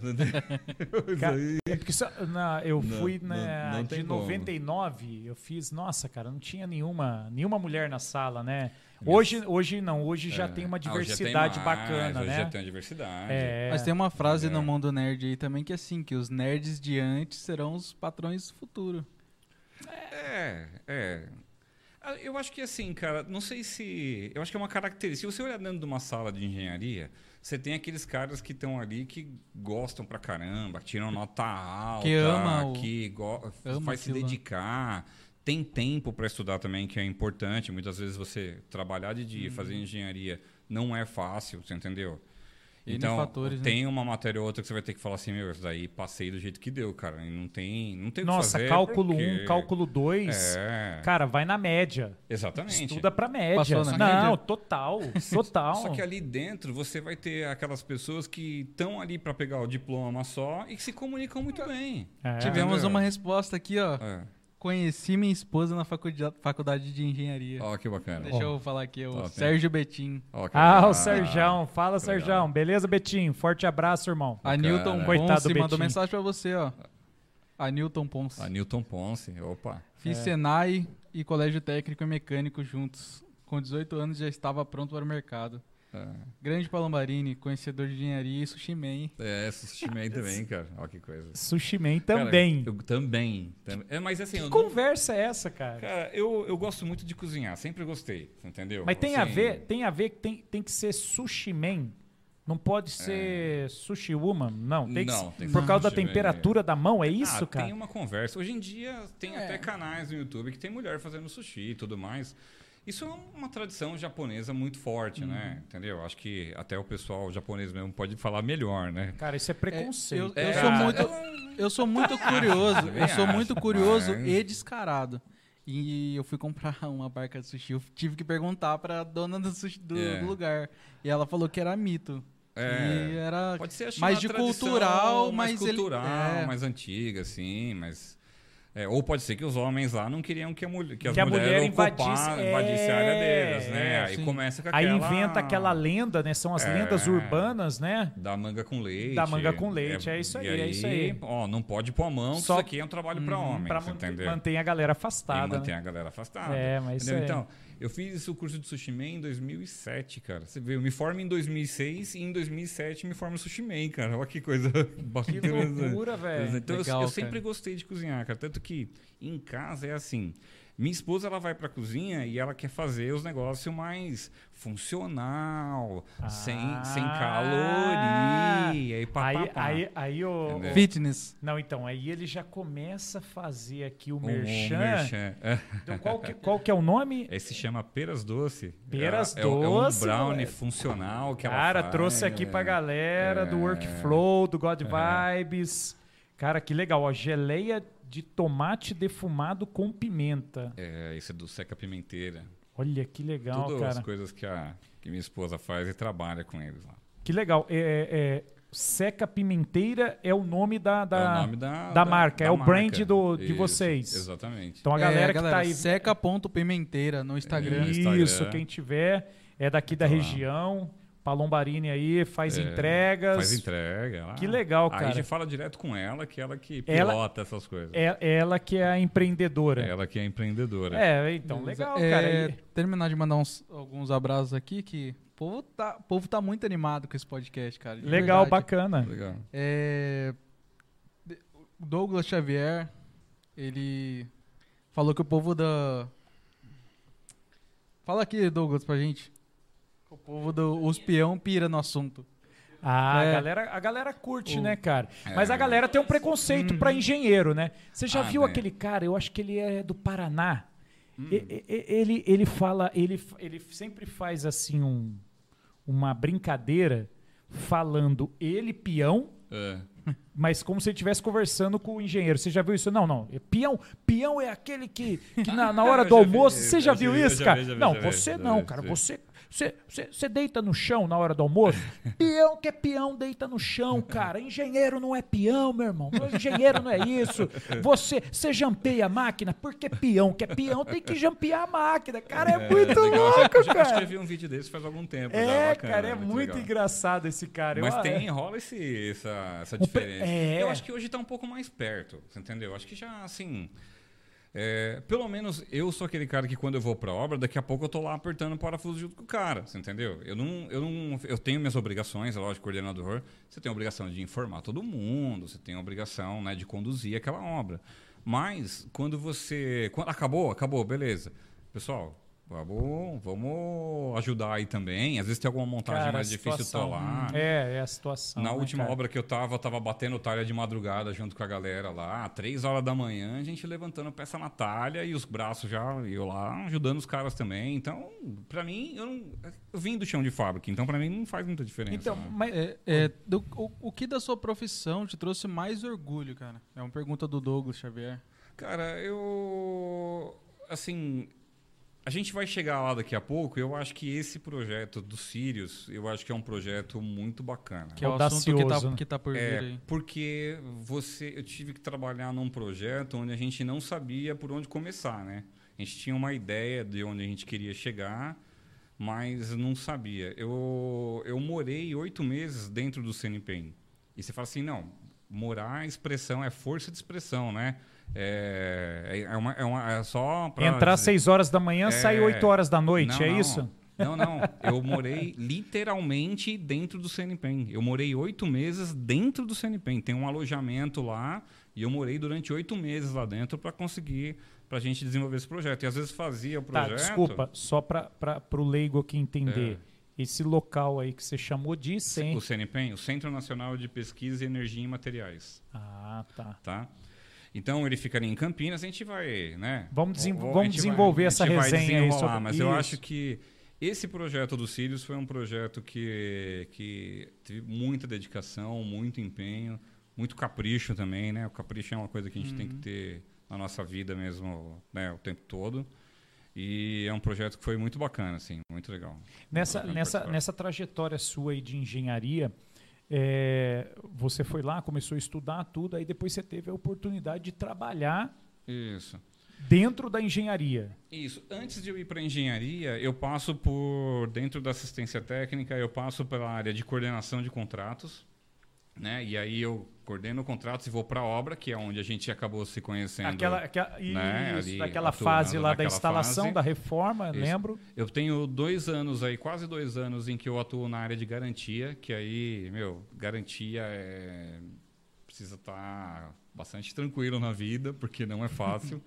Entendeu? Porque aí é, você tá ali no fim da linha, é a hora que o cliente vai ligar e Cara, mas. ele tem um ouvido para xingar, e é o teu, né? Não, mas, mas, mas o Edson, e foi até legal, né? Porque as experiências que a gente teve, né? É. Foram alto, altos e baixos, né, cara? Porque é essa a vida da, da garantia. Na verdade, assim, a garantia, quando não trabalha, é porque o projeto Ficou redondo. ficou Você- redondo, né, Então, cara? mas é, é legal você. A, a garantia também é legal que a gente chegou. Quando eu cheguei lá, a gente começou a organizar algumas coisas, as informações, entendeu? Porque. Vou te dar um exemplo. Quando eu cheguei, tinha assim. Ah, quantos clientes você cuida? Ah, eu cuido de três, o outro de dois, o outro de cinco. Tá, mas eu preciso de uma informação só, entendeu? Eu preciso, eu preciso saber, eu quero saber quantos itens eu tenho. Entendeu? Quantos clientes estão em garantia, qu- qual que pendência que tem, quem que está com garantia vigente, quem não está, e aí a gente começa a organizar isso daí. Até para poder Até também poder. dar um feedback para a galera do service para falar, ó, gente, Ó, a gente Deu tá certo. errando, a gente Ou tá nós errando estamos muito errando. aqui, você entendeu? É Até para você poder realimentar. Então você, aí eu começo ali a estruturar essa informação para ter essa informação. Só que em paralelo, assistência técnica, quem trabalha com service sabe disso. Você tem que trocar a roda do carro com ele andando. Adianta. Verdade. Ah, eu vou parar para não tem jeito, cara, você não tem esse tempo.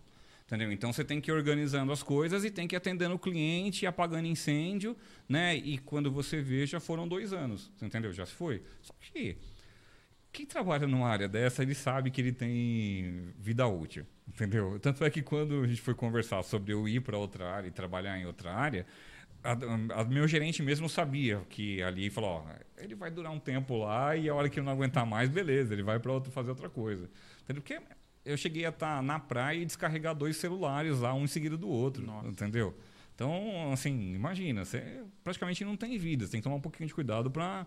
Né, até Pra não despirocar, não né? despirocar mesmo, o cara não ficar cara, isso é doido. louco. Não, eu lembro, é, até, até hoje em dia, é, cara, não tem hora.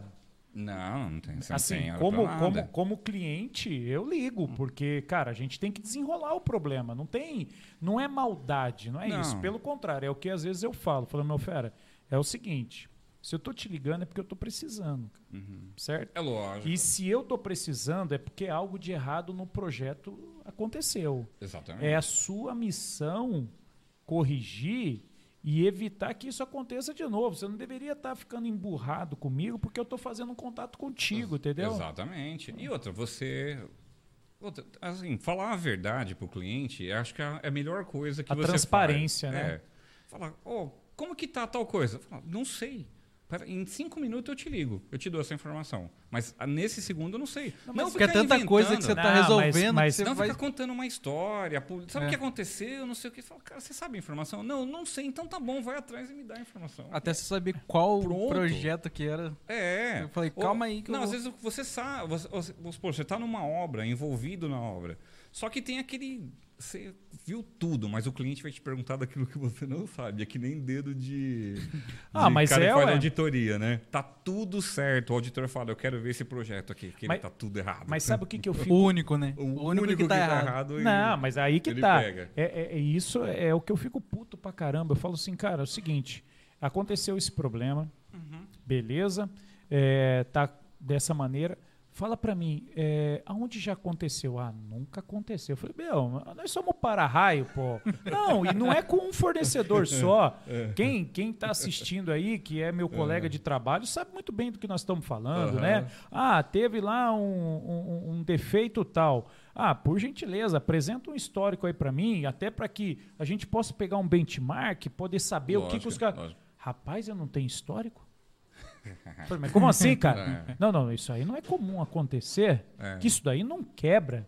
Falei, meu parceiro, mas então quer dizer que eu tô fazendo, eu tô o quê? Plantando em bananeira em cima do negócio, tô, tô jogando o quê? Uma carga que não existe, se o equipamento... Falei, cara, não sei, então entra na sua estatística É. e, e me dá um parecer, porque Não, mas nem quebrou... que não quebre, nem que não quebre. Pra, pra ele falar que não quebra, ele tem que ter um histórico pra falar que não quebra. Então, mas é, é, é isso que. Agora eu tô dando um. um- como a gente tá batendo um papo, eu tô dando a minha visão como cliente, Uhum. cara. O que a gente. Eu, particularmente, fico pé da vida pra caramba, é que o negócio não tem histórico. Você ou- tá entendendo? ou dá eu, acho, eu acho o seguinte também, né? Você fala assim, olha, eu comprei Ferrari. Eu não quero, eu não quero Uno. Com todo respeito às marcas de carro, pelo amor de Hum, Deus. Não estou desmerecendo o Uno, pelo amor de Deus. Não, é, eu Mas não tenho é um isso. Uno, Mas cara. Carrinho de mão, carrinho de mão. Mas troca. você tem. Ah, é, eu vou encerrar a beleza. conversa por aqui, porque eu Ah. tenho um Uno, cara. Não, cara, não. Troca, não, troca por carrinho de mão. Eu quero, eu tenho uma, eu quero eu uma tô- Ferrari eu e não me tenho deram um Uno carrinho nada, de mão. Tô- velho. então, mas eu tô dizendo assim, você você comprou um carro de alto padrão, você entendeu? Você fala, o que, que você quer? Eu quero o carro de alto padrão que eu comprei, entendeu? É só isso. Eu só quero que você É, faça cara. aquilo que eu comprei. É Aí, aí. aí Cumpra- despenca cumpra aquelas o desculpas, né? Não, mas por que isso? Lógico. Por que aconteceu E isso? a função Não, mas- do coordenador é fazer com que o cliente receba aquilo que ele comprou. Cara, mas entendeu? sabe- sabe você o que fala nem mais, porque você também não vai causar um prejuízo para tua empresa, e nem menos. Entendeu? Porque Porque, prejuízo pro cliente. não, porque Não, o cliente não comprou aquilo. Não é entendeu? isso, cara. A gente não. Co- Ó, a gente, né? Eu já tô assumindo já o patrimônio da empresa. Olha que Uhum. bacana, né? Uh. Mas olha aqui, o que, que é a empresa? A em- A empresa ela compra um- uma solução. Sim, exatamente. Muitas vezes o cliente nem sabe o que ele quer direito. Não, Muitas vezes a função da tua engenharia é exatamente. levar o desenvolver. cliente onde ele nem sabe que Não, foi. é, né? Onde ele nem sabe que ele pode ir. É, porque ele Né? acaba, às vezes, desenhando um, um fluxo de produção na Uhum. cabeça dele. E, cara, não, calma aí, você tá louco. Hoje nós temos aqui muito mais simples, muito mais rápido. Lógico. Mas a partir do momento que o cliente compra a ideia e depois paga pelo equipamento, cara, é mais nada do que natural. Quero Mas sabe o que, que regaça? Hum. Ah, mas essas coisas acontecem. ah, parceiro. Vai estar lá no meio da linha de produção, filho. Querendo contar com volume, com compromisso. Como assim? Como que eu vou chegar né, pro, pro nível Uhum. superior e falar. Consultou o fornecedor? Eu falei, consultei. O que, que ele falou para você? Acontece. Falei, ah, você tá de sacanagem comigo, pô? Ó, O que acontece? Acontece, vai acontecer em outra empresa, de preferência no concorrente, que é para ele mer- perder mercado e eu continuar produzindo. Aí tá pô. vestindo a camisa agora. É. Não, Não, mas parceiro, mas, nem- isso é comum. Você É real, um- não, é realidade. O que, que você comprou recentemente? Você não comprou uma cadeira? Que até rasgou a mão aí na montagem Pois da é. cadeira. Não sabe nem montar uma cadeira, o bendito Bom, aqui. Pra montador de imóveis eu não vou trabalhar. Não, já perdeu. Aí o que, que você espera dessa cadeira? Meu, no mínimo um ano de garantia. Sim. Acabou, cara. Beleza. Se depois der algum problema. Agora, se acontece um problema antes, Na montagem. não, ou mesmo na montagem, cara, e aí? Qual que é a sua percepção?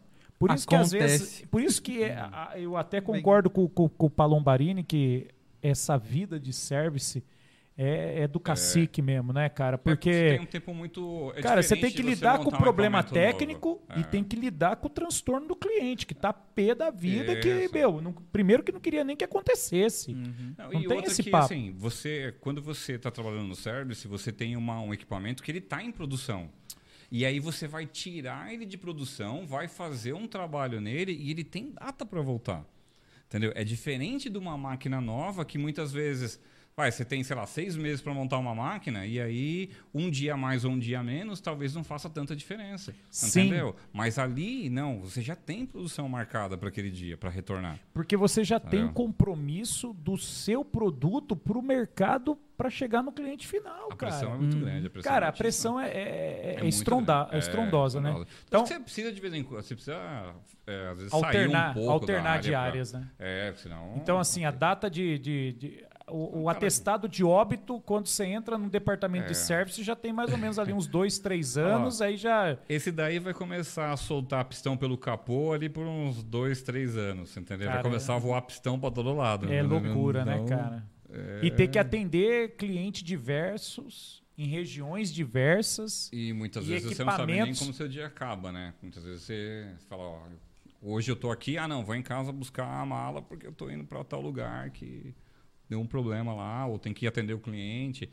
É, uma coisa que a gente, que você vê, uma cultura de uma empresa grande é essa, né? Você atender o cliente da forma mais rápida. Quando você está numa empresa muito pequena, às vezes não tem essa ideia. Só que a gente que, que trabalhou, que nem eu, antes de eu trabalhar na última empresa, eu trabalhei em duas grandes, duas gigantes praticamente. Uma líder mundial de mercado, que é a Schuller, e a outra Vale, que é a mineradora né, imensa. Imensa, empresa né, cara? com, Um né, quando eu- portfólio quando eu, tava lá, eu lembro que ela tinha, tava, com- não sei hoje, mas ela estava com 100 mil funcionários, uma coisa... Nossa senhora, que uma loucura, coisa- cara. Uma empresa gigantesca. É. Entendeu? Espetacular. cidade, né? Espetacular a empresa também. Entendeu? Então, Qual cidade que era? eu trabalhei aqui em São José dos Campos. Nessa, na a Vale? a Vale, Vale, tinha ah. uma unidade de tecnologia aqui em São José dos Campos, atrás do Parque Tecnológico, ali dentro do Parque Tecnológico e atrás, é, uma dentro e outra atrás. Depois ela passou a ter só essa unidade de trás, que hoje, onde hoje é a AKR. Uhum. Entendeu? Tem uma, uma outra empresa lá que trabalha no ramo da aviação. E então, é, eu trabalhei esses dois anos na, nessa área de, de garantia e aí eu vou para engenharia. Você entendeu? Aí sim eu saio da, dessa área e vou trabalhar efetivamente com o projeto. Que legal, Entendeu? cara. Então deu o meu prazo de validade e aí é Aí onde assinaram o seu atestado de óbito assinaram- mental isso. do service e aí você foi para a área administrativa. E aí eu vou para a área de engenharia mesmo, para trabalhar dentro da engenharia. Só que eu fico pouco tempo lá na área de engenharia e em seguida me aparece um convite da Vale para vir embora para cá. Que legal, cara. Entendeu? E a mão de obra qualificada para atender o serviço e a dinâmica do service, como que tá? É uma pergunta do Fabiano Barbosa. Ó, eu acho que o service você tem que ter um pessoal muito específico para isso. Tem que ter aquele pessoal que quer atuar na área, porque ele tem que ser qualificado, tem que ser rápido, né? E tem que ser, tem que ter pessoas assim é, muito- Dinâmicas. muito Como- qualificadas. Como pra- é a experiência do service? Para você ser service, você tem que adquirir experiência num lugar fixo ou já dá para iniciar uma carreira nesse service? Ah, eu acho que você tem que começar com outros profissionais, né? Que nem eu Entendi. chego na, numa área de service com. Tipo assim, acho que eu devia ter já em torno de uns, uns 12, 13 anos de empresa e eu era o Uhum. mais novo do setor. Entendeu? O pessoal tudo com 20 anos, É. 25, Mas é- 30 anos de empresa. Então, você começa a trabalhar com profissionais tão qualificados e tão gabaritados ali que você vai aprendendo todo dia. Então é uma má escolha com com começar de começar no service. Não, Cara, não, não, começar no service, você tem que engatar numa área onde você tem já outros profissionais Uhum. trabalhando ali, né? Você vai entrar dentro da dinâmica. Você começar do zero também com aprendizado, né? Sem Mas- aprendizado nenhum. é complicado. Você entendeu a dinâmica do service? É, os caras que trabalham, vamos falar assim, numa área de montagem, o cara pega desmontado Uhum, e transforma num conjunto. uhum. O cara do e, e trabalham sempre num horário fixo e É, num, num normalmente. loca- numa, numa planta. Normalmente. O cara do service, ele tem que desmontar, corrigir, montar. Uhum. E, parceiro, e plantas. tá aleatório. Tá aleatório. Correndo. E outra, Cara. muitas vezes você vai desmontar um parafuso de uma máquina que tá lá batendo há 20 anos, cara, tem hora que ele não sai, cara. E, E aí? Aí, E aí? vem os recursos de corta, fura, arranca. E aí- Só que isso não tá no teu planejamento. E aí você quer passar um maçarico no parafuso, É. aí você pergunta, tem parafuso aqui para colocar? Porque nós estamos perdendo tempo. Pô, cara, não tá no planejamento, tem. não. Aí ferrou a Aí gestão cê- de tempo do não, service. é, por- mas aí que tá, cara. É, é- é- o problema não é cumprir o planejamento. Me corrija se eu estiver Uhum. errado. O problema é justamente é, Resolver. resolver os problemas que acontecem para poder cumprir o prazo. Porque Sim. muito daquilo que, Uhum. que, que tá no planejamento, Às vezes é urgente, né? Cara, tá coerente, tá coerente, mas na hora da execução aparece algumas coisas lá que fala assim, puta, eu não tenho como prever que o parafuso tá Exato, travado. que ele vai- é. Isso é uma coisa que eu acho que as seguradoras fazem melhor que as empresas hoje em dia, Ah. que é a gestão do risco. A- a- as seguradoras elas são especialistas nisso, né? Elas são né, doutoras no assunto de gestão de risco. Isso na empresa, nas empresas a gente vê que existe já uma gestão de risco, de você pensar que alguma coisa pode dar errado e o que eu faço se aquilo der errado. Mas, Mas eu acho que ainda, ah, assim, para chegar no nível de uma seguradora ainda, você vai fazer o seguro do teu carro, ela vai pensar em tudo, né? Onde Você- você, mora, onde você vai, papapá, ela fala, ó, o Você risco vai desse trabalhar aqui... você fala assim que ela trabalha com big datas. Tem desde Yeah. tudo. Desde os, ela trabalha com o fator sexo, idade. Acidentes, é, é, rotina, estatística. A quantidade estati- de estatística que, ela- que eles têm para fazer uma gestão de risco é impressionante. Agora, essa gestão de risco, eu acho que as empresas ainda têm um tom de pessimismo. Você entendeu? Pô, mas você está falando que vai dar errado? Entendeu? Pô, não, eu não estou falando que vai dar errado. Eu estou pensando assim, se der errado, o que, que eu faço? Eu quero pensar no plano A e no plano B agora. Porque a hora que eu for surpreendido lá, na, na, na hora de executar, vai ser pior. Eu posso tomar a pior decisão do mundo. E as empresas normalmente não fazem isso. Eu, eu vejo algumas. Eu, eu, eu atuei Mas não seria o bastante. FEMEA? Então, é o FEMEA. Você entendeu? Eu acho que as empresas fazem o FEMEA e atuam com ele. Mas Mas não é tão não é detalhado. e não é tão comum você encontrar as Não. empresas Vamos, no vamos deixar claro aí pro povo que tá assistindo. Não, cara, o do FEMEA, o, Fe, FEMEA. o FEMEA é uma análise de, de, de- de- justamente de processos, me corrija aí, Uhum. e em que você tem que. Não é que prever, mas você tem que ter um plano para eventualidades. Isso. Vou citar um exemplo prático. É, nós estávamos com equipamento em fase de montagem, uma mesma máquina idêntica trabalhando em outra unidade, ela de forma prematura apresentou um defeito num componente, num fuso de esferas. Uhum. Inclusive, recentemente, isso depois de 7, 8 anos, veio apresentar de novo agora, nesse mês agora. Não na nossa unidade, mas na dos colegas que lá atrás apresentou. Deu Cara, você acredita- cabeça não? Não, sempre dá, né, cara? Porque você fica preocupado, né? Você quer. Primeiro, não quer que aconteça, e segundo, quer que se resolva o mais rápido possível. E aí, o que, que aconteceu? Como o equipamento dessa unidade que eu trabalho, ela estava em fase de instalação, é coerente. Ah, não se previa que a peça poderia quebrar, mas tirou daqui e levou para lá. Isso também foi pensado em processos antes, que é o estudo. Ó, Nós vamos colocar a máquina para rodar na unidade A e a unidade B vem depois. É, e se algo acontecer aqui? Ó, nesse período de montagem, se algo acontecer aqui, tem que ser em garantia. É, mas quem vendeu para nós, a empresa que fabricou esse grande equipamento, ele não é um produto de série. Então ele é quase que assim, é sob encomenda. Então ele não tem um outro. É diferente de carro. Ó, tô pegando aqui da prateleira uma peça porque você faz é, centenas de unidades por dia. Não, esse daqui, cara, é um- uma a cada dois anos. É um negócio assim. E aí o que aconteceu? Não, pegamos daqui. Já estava num estudo pré-FEMEA. Só que o que aconteceu? Ah, daqui uma semana a peça vai vir de importação, uma, 15 dias, e aí ela vai voltar para a máquina de origem, uma peça nova. Cara, o caminhão no meio da estrada capotou e pegou fogo. Nossa. Pô, mas, E a- é, é, mas é que o seu FEMEA. Ah, caramba, como que você vai escrever no FEMEA? E se o capitão e se o caminhão capotar? Cara, mas é muito vai. louco. É como mas se fosse um plano de ação preventivo. É, cara, é imaginar que, infelizmente, para você viajar mesmo, assim, mais fundo, é imaginar que fala assim, ó, e se tiver um atraso? E se por acaso acontecer ou de capotar, ou da carga ser roubada? Cara, eu já tenho um colega que teve até que mudar o protocolo da empresa, que como ele trabalhava com o carro da empresa, ele ia fazer assistência técnica de service, e aí o que, que ele fez? Ó, levou uma peça nova para colocar em operação, para liberar o equipamento, e a peça do cliente ele colocou no porta-mala. Roubaram. Roubaram o carro. Cara, e aí? Que dor de cabeça. Não, é só preju. Tem. E aí Tem, não tem. seguradora que cobre, por quê? Porque não foi O feito o trâmite É. pe- por meio de transportadora. Uhum. Você entendeu como Não que é? Cara, seguro, então assim, mas o disso. FEMEA, e- ele tem esse objetivo, e às vezes até para evitar. Fala assim, e se o cara parar no posto de gasolina e for roubado? Falei, não, então calma aí. E o seguro cobre? Não. Então esquece, descarta o transporte. É mais prático? Lógico que é mais prático, cara. O cara foi lá, atendeu o cliente, chegou, falou: ó, faz uma nota fiscal, tô levando embora. Só que deu esse grande azar. E a partir desse momento, aí proibiu.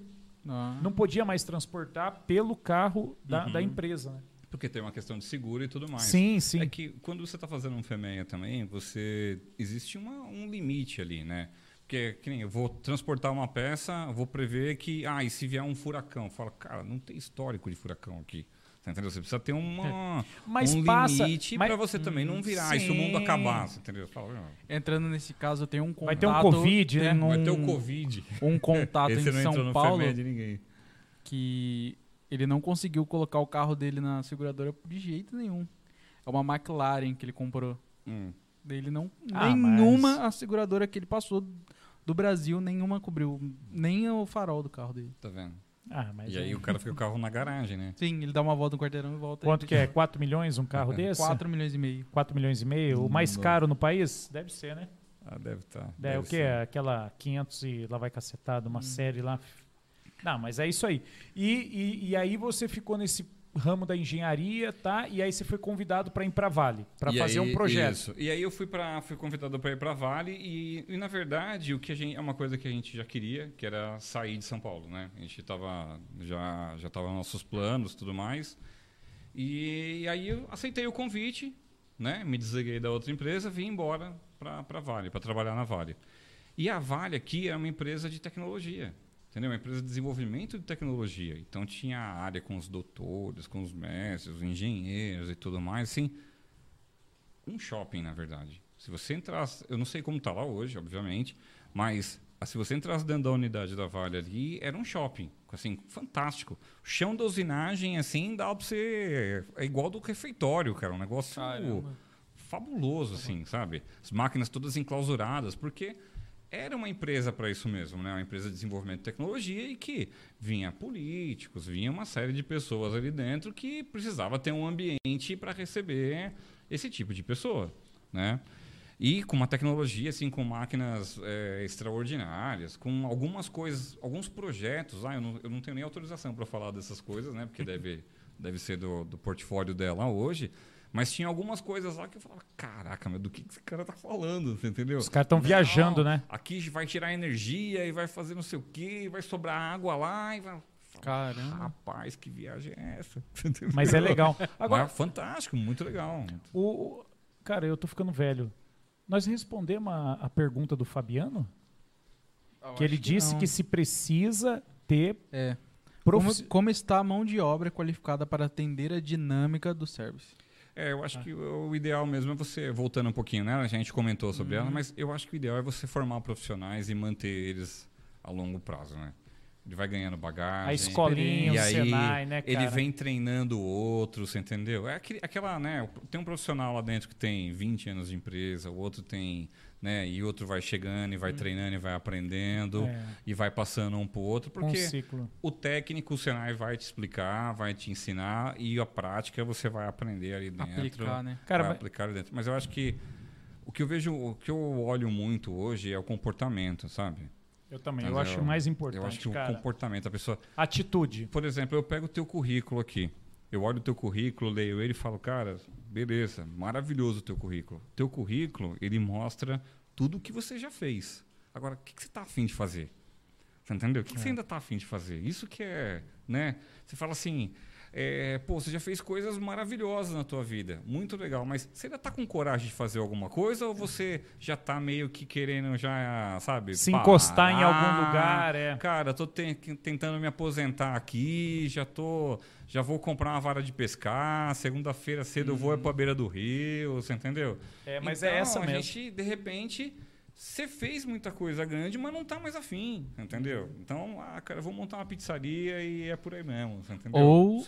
Um virar um sushi man. Ou vai virar sushi man, não tem mais nada pra fazer, cara. Ou vou até falar um negócio, tava, tava falando, minha, minha esposa vai pra cozinha e ela faz só coisa funcional, coisa leve, né? Só fit. Cara, eu é só gordice.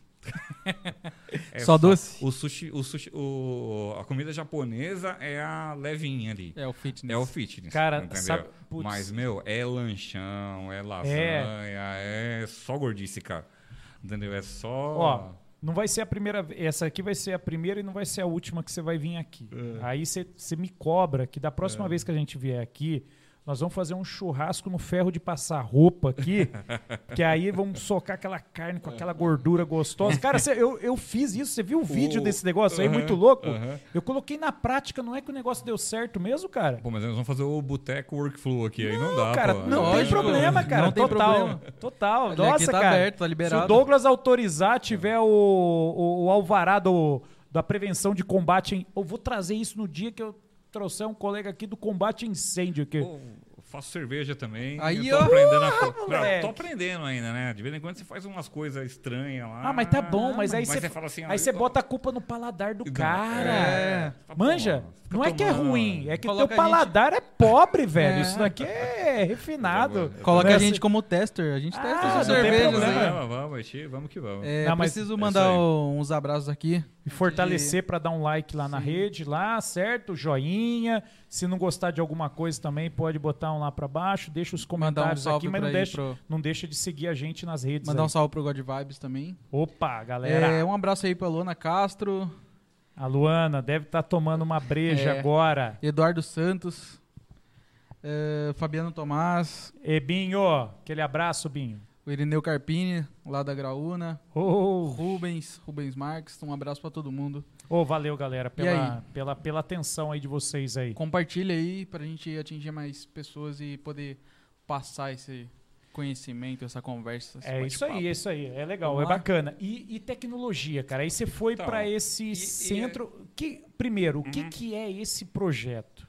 Porque a gente tem a estigma Uhum. de que no Brasil a gente acaba não tendo talentos. Mas o pouco que eu conversei com você aí a- nos bastidores aí, cara. Cara, esse projeto é magnífico, cara. Traduz ele no começo, fala É. pra gente aí, pra, pra- pra- não só pra nós, como pra galera também É. entender o que, que é isso aí. Então, eu, eu comecei nesse projeto do, do Sirius é, através de um amigo e, e ele, na verdade, me chamou para fazer uma outra coisa dentro da empresa e acabou me apresentando o projeto. Até na época foi engraçado que ele falou assim: é, "Ué, Edson, tem um projeto de umas cabanas aqui, né? E eu Você já pensei- pensou que era o livro, velho? É, Uma não, e o, o livro nem tinha sido lançado Ah, ainda. não? O livro veio depois, Nossa. né? Isso foi em 2015, mais ou menos. E, e aí, quando ele me chama para fazer, falou assim, ó, tem umas cabanas. Aí eu literalmente pensei assim, pô, você tá me tirando, né, cara? É uma oca É, que ele vai pô, fazer. É marcenaria? Com máquina de 500 toneladas, né? Com equipamento de última geração e o caramba 4.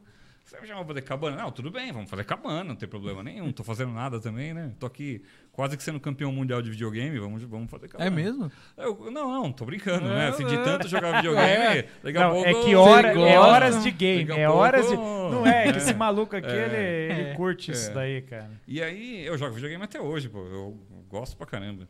E, e aí, é, ele começou a falar, "Vou- vou te mostrar o que são essas cabanas. E aí começou. Começamos a falar, a conversar tal. E fomos até Campinas. Aí começamos a conversar com o pessoal do CNPEM. E apareceu essa uma parceria dessa empresa que eu, que eu tava... Que eu, na verdade, nem era, eu nem era funcionário dessa empresa ainda. Porque eu comecei a trabalhar junto com eles. Pra você ter uma ideia, eu demorei quase 50 dias para receber, opa, para receber o meu primeiro salário, pra você ter uma ideia. Então, assim, porque eu tava em parceria mesmo, falava, ó, vamos desenvolver. Tava empolgadão com, com, com, É, com- com o trabalho, Eu né? Com o tema. parado, eu tava parado, porque a unidade da Vale onde eu trabalhava aqui, ela tinha sido fechada. Entendeu? A Vale tinha decidido não investir em tecnologia naquela época.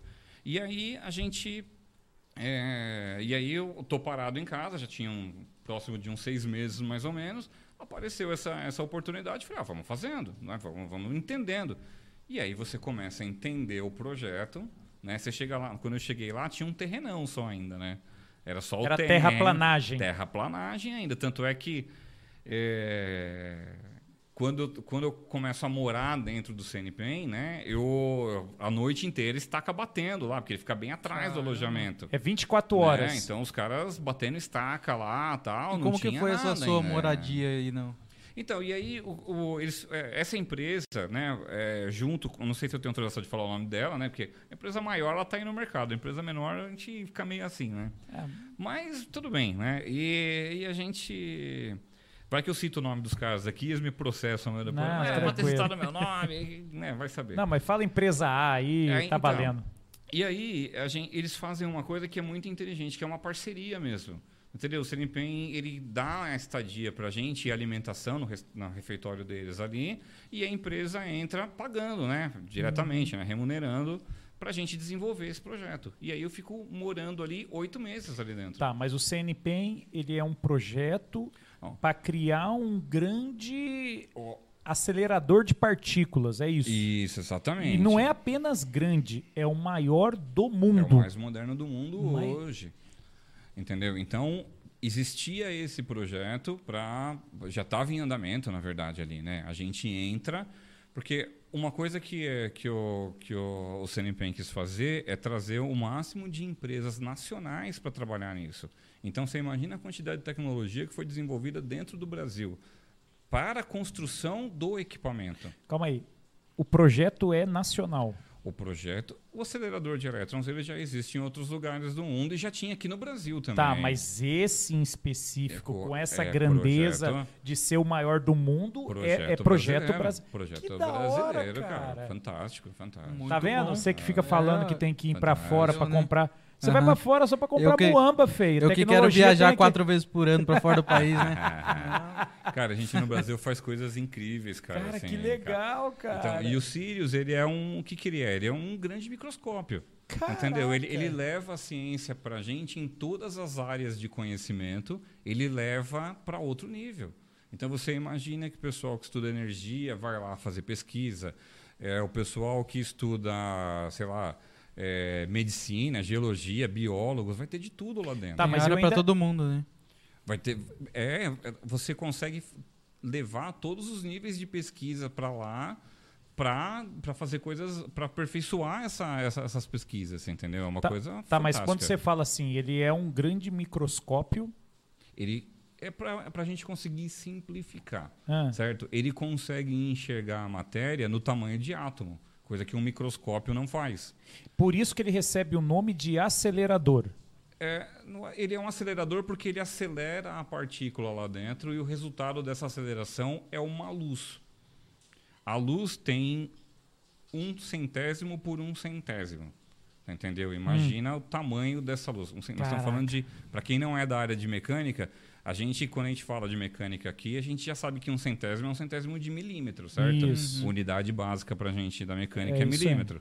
Coloca Então- na versão do cabelo. O cabelo, se eu não me engano, tem 7 centésimos, né? É, sete centésimos, quatro centésimos. É, cabelo não sei, é uma coisa que eu não conheço muito bem. É. Não sei se você. É, é, é, você é, não eu tem tô- muita eu acho- familiaridade. Eu não tenho. Você Desculpa por ter tocado nesse Não, não, assunto, me coisa- perdoa. É, eu, Não, mas eu Você é acho que- pra caramba, Não, mas é uma das coisas que a gente É, aprendeu é nesse tem negócio de milímetro. Não, porque no Foi Senai na- a gente aprende isso também, Sim, né? a A primeira medir coisa que cabelo. você faz é medir ali, pra você falar, ó, tem quatro centésimos, seis centésimos, Sim. é uma coisa... Mas é na mesma base de unidade, Então. então. É a mesma base de. Então você imagina que um feixe ele tem um centésimo por um centésimo.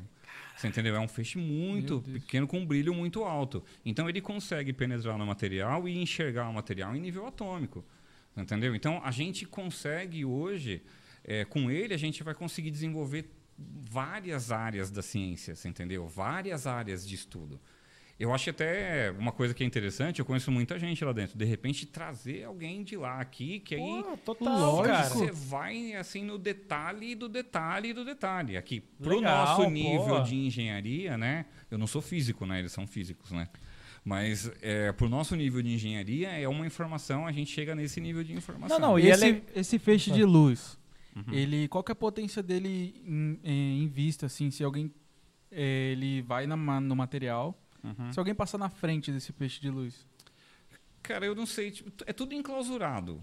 Você entendeu? Eu já, o problema do, a gente tem muita coisa que vem do cinema, Nossa. né? Pros Não, eu já, eu já imagino. É, eu que vou ele tocar tá- nesse assunto Ele, daqui a pouco. ele tá querendo associar É. com aquele do Resident Evil, É, mais ou que cortava o cara. em- metade. É, esse não, é- vamos, não é vamos esse. trocar. Algum, algum outro componente, um bicho, uma poeira, o que. Tu- tudo que vem ali dentro tem o, o feixe ele vem de uma câmera tudo em vácuo e ele é todo é tudo enclausurado até Entendi. ele chegar à amostra que ele vai que ele vai atingir entendeu? Então você tem porque também tem uma questão da radiação que tem que ser presa segura lá dentro entendeu que aí foi onde a gente entrou fazendo essas cabanas Tem um campo radioativo ali radio- na projeção daquele e feixe. você precisa proteger o pesquisador e proteger as pessoas que estão em volta E foi- isolar isso para que ela não atinja as pessoas E né? foi nesse trabalho de isolamento que você entrou. exatamente Que é o que eles chamam de cabanas, que nem você me Exatamente. explicou a- a- fora da. Quem entrar no meu LinkedIn tem uma. Então, procurou Edson Palombarini e você vai Opa! achar. Beleza. LinkedIn. É arroba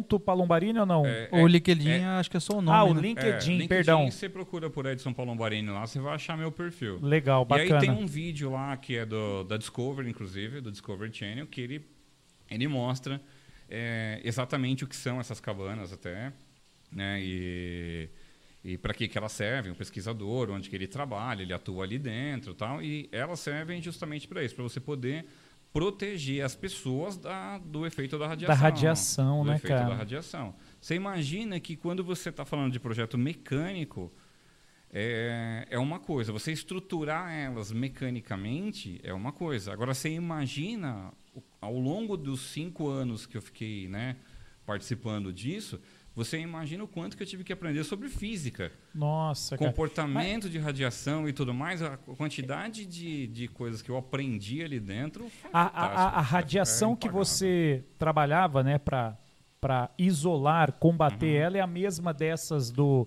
de radiografia, de raio-x, essas coisas, de raio-x, sim. É que o Ah. pessoal às vezes confunde muito com a radiação de usina nuclear. Ah, é uma tá. radiação diferente da gerada pelo urânio. Ah, é uma entendi. radiação proveniente do síncrontron. Ela é diferente.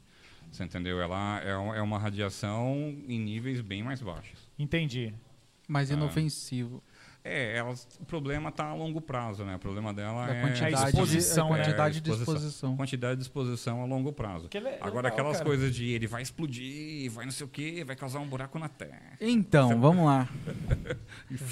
Não, ele tá, que- ele tá Trazendo ansioso. pro mundo, por quê? Né? Ele tá Eu tô até pra calma, perguntar. mas eu vou, É. eu vou perguntar em nome de toda a comunidade nerd. O nerd Matheus pergunta É, agora, vai. Porque nós temos a vida de engenharia, de técnico É. aqui, mas todo mundo tem uma vida pra fora. E a minha vida é a- ainda continua sendo nerd.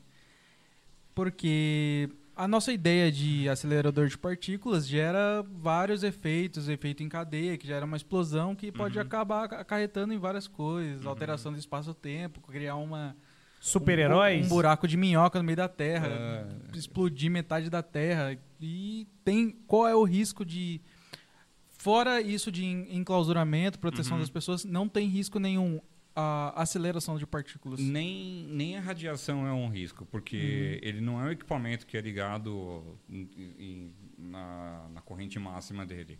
Ele vai aumentando ao longo do tempo, certo? Então ele vai demorar, ele demora um período e não é um período assim de horas, é um período de meses para Uhum. ele chegar, atingir até a potência dele máxima, certo? Mas e você vai medindo a radiação ali dentro nos ambientes comuns, você vai medindo isso para saber se não tem nenhum vazamento. Não, entendi. E É- aí é- você controla esse vazamento. Agora, essa questão de explodir é coisa de cinema, Hum, cara. Isso aí não Então, tem. então quer dizer que a gente não É, tem a cara. possibilidade de criar um super-herói lá nesse Não, lugar, cara.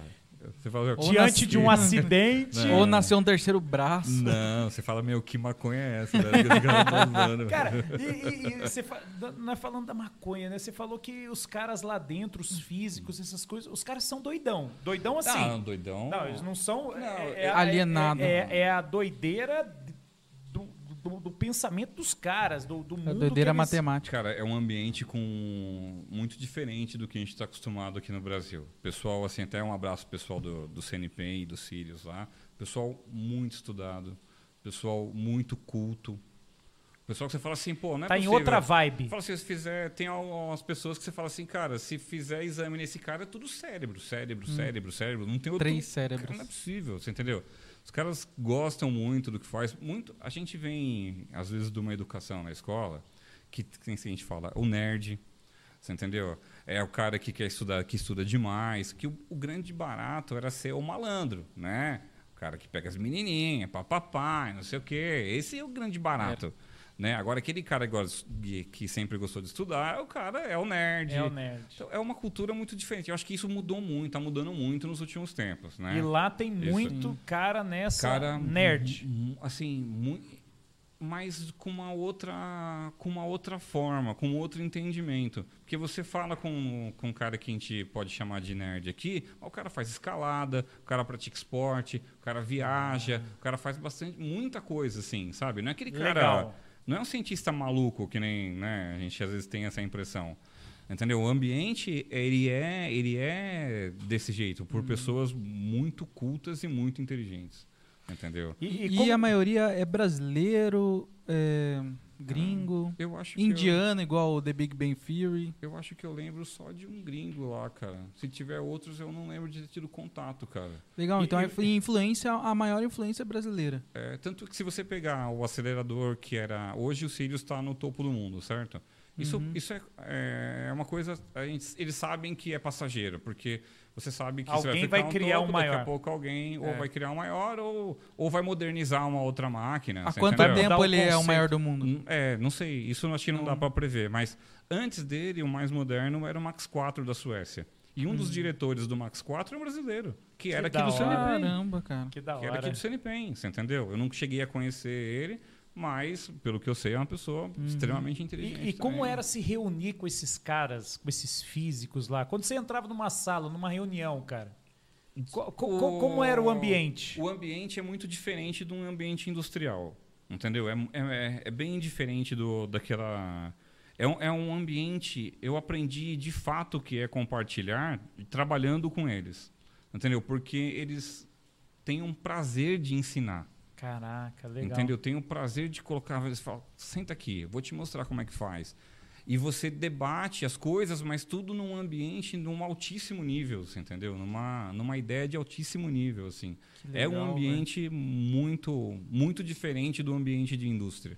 É fantástico, fantástico. Assim. De reter é, conhecimento, né? Cara, o que eu Eles- aprendi Quanto mais eles dentro- ensinar, é melhor, né? é, o que eu aprendi ali dentro é, é assim, você, claro, você contribui, que você vem com aquela experiência da indústria, aquela experiência de execução, né, que isso facilita também para eles, né, de você pegar, que nem a gente fala de uma cabana, pô, uma cabana de proteção radiológica, uma cabana tem 50 toneladas, pô, 55 toneladas. Entendeu? Não é portas de duas toneladas. Imagina uma folha de porta de duas toneladas que abre com a mão. Né? Não é tão rápido como uma porta comum, mas ela abre com a mão e facilmente. Você entendeu? Então, você, você contribui também com a, com a sua experiência, com fabricação pesada, com tudo mais, e você a- absorve muitas coisas ali. Né? Eu tive a- uma oportunidade de participar de quase todas as discussões ali. Eram, discuss, eram é, muitas vezes, ah, como que a gente vai fechar esse cantinho? Eu tenho agendas em casa que eu acho que são grandes manuais de fabricação de proteção radiológica. Que de hora. isso pode, isso não pode, por que pode, por que, que não pode, como que ela se comporta, como que ela desvia. De anotações como de que- estudo, é isso? Isso, Caramba. tenho. Então, assim, muito material que, que eu tenho, agendas minhas, mesmo, que eu tenho esse hábito mesmo de, de escrever, de anotar. E, e o aprendizado ali é uma coisa, assim, até a parte civil, entendeu? Você vê tudo é especial, Show, né, tudo legal. lá dentro é especial. Concreto do piso é especial, tudo que você vai... No começo, para mim, era estranho. Fala, caramba, Tudo mas- diferente. Falava, né? tudo que eu vou fazer é especial. É, simplesmente Tem que é. ser, né? E o que, que esse projeto tem de especial na nossa vida? É, Então, assim, o que, que ele vai. Ele vai acelerar. Beleza, ele é um, um Uhum. equipamento que faz aceleração da partícula, que chega a um centésimo por um centésimo. Uhum. Tá. E essa aceleração, essa, essa agitação dessas partículas, elas Hum. fazem até com que ela desprenda uma energia a ponto de gerar até uma luz. Deve ser Uhum. Sim. mais ou menos isso. Isso. E, e- e- mas e na prática? Isso daí vai, vai, vai ajudar em quê? A É- humanidade Então, isso, isso complementa a pergunta, é exatamente essa pergunta que o nosso amigo Fabiano Barbosa fez. Legal. Qual é o fim disso? Qual que é o, o Isso. objetivo do acelerador de partículas? Você, assim, imagina o seguinte: imagina que uma empresa de aviação, por exemplo, ela precisa de um material mais resistente e mais leve possível, certo? Quanto Certo. mais Uhum. resistente e mais leve, ela pode colocar um pesquisador lá para tentar buscar esse material. Aí o pesquisador, o outro vai é, estudar o cérebro humano num, ta- numa- num tamanho de célula ou em algum ponto em que ele nunca, nunca tinha conseguido chegar.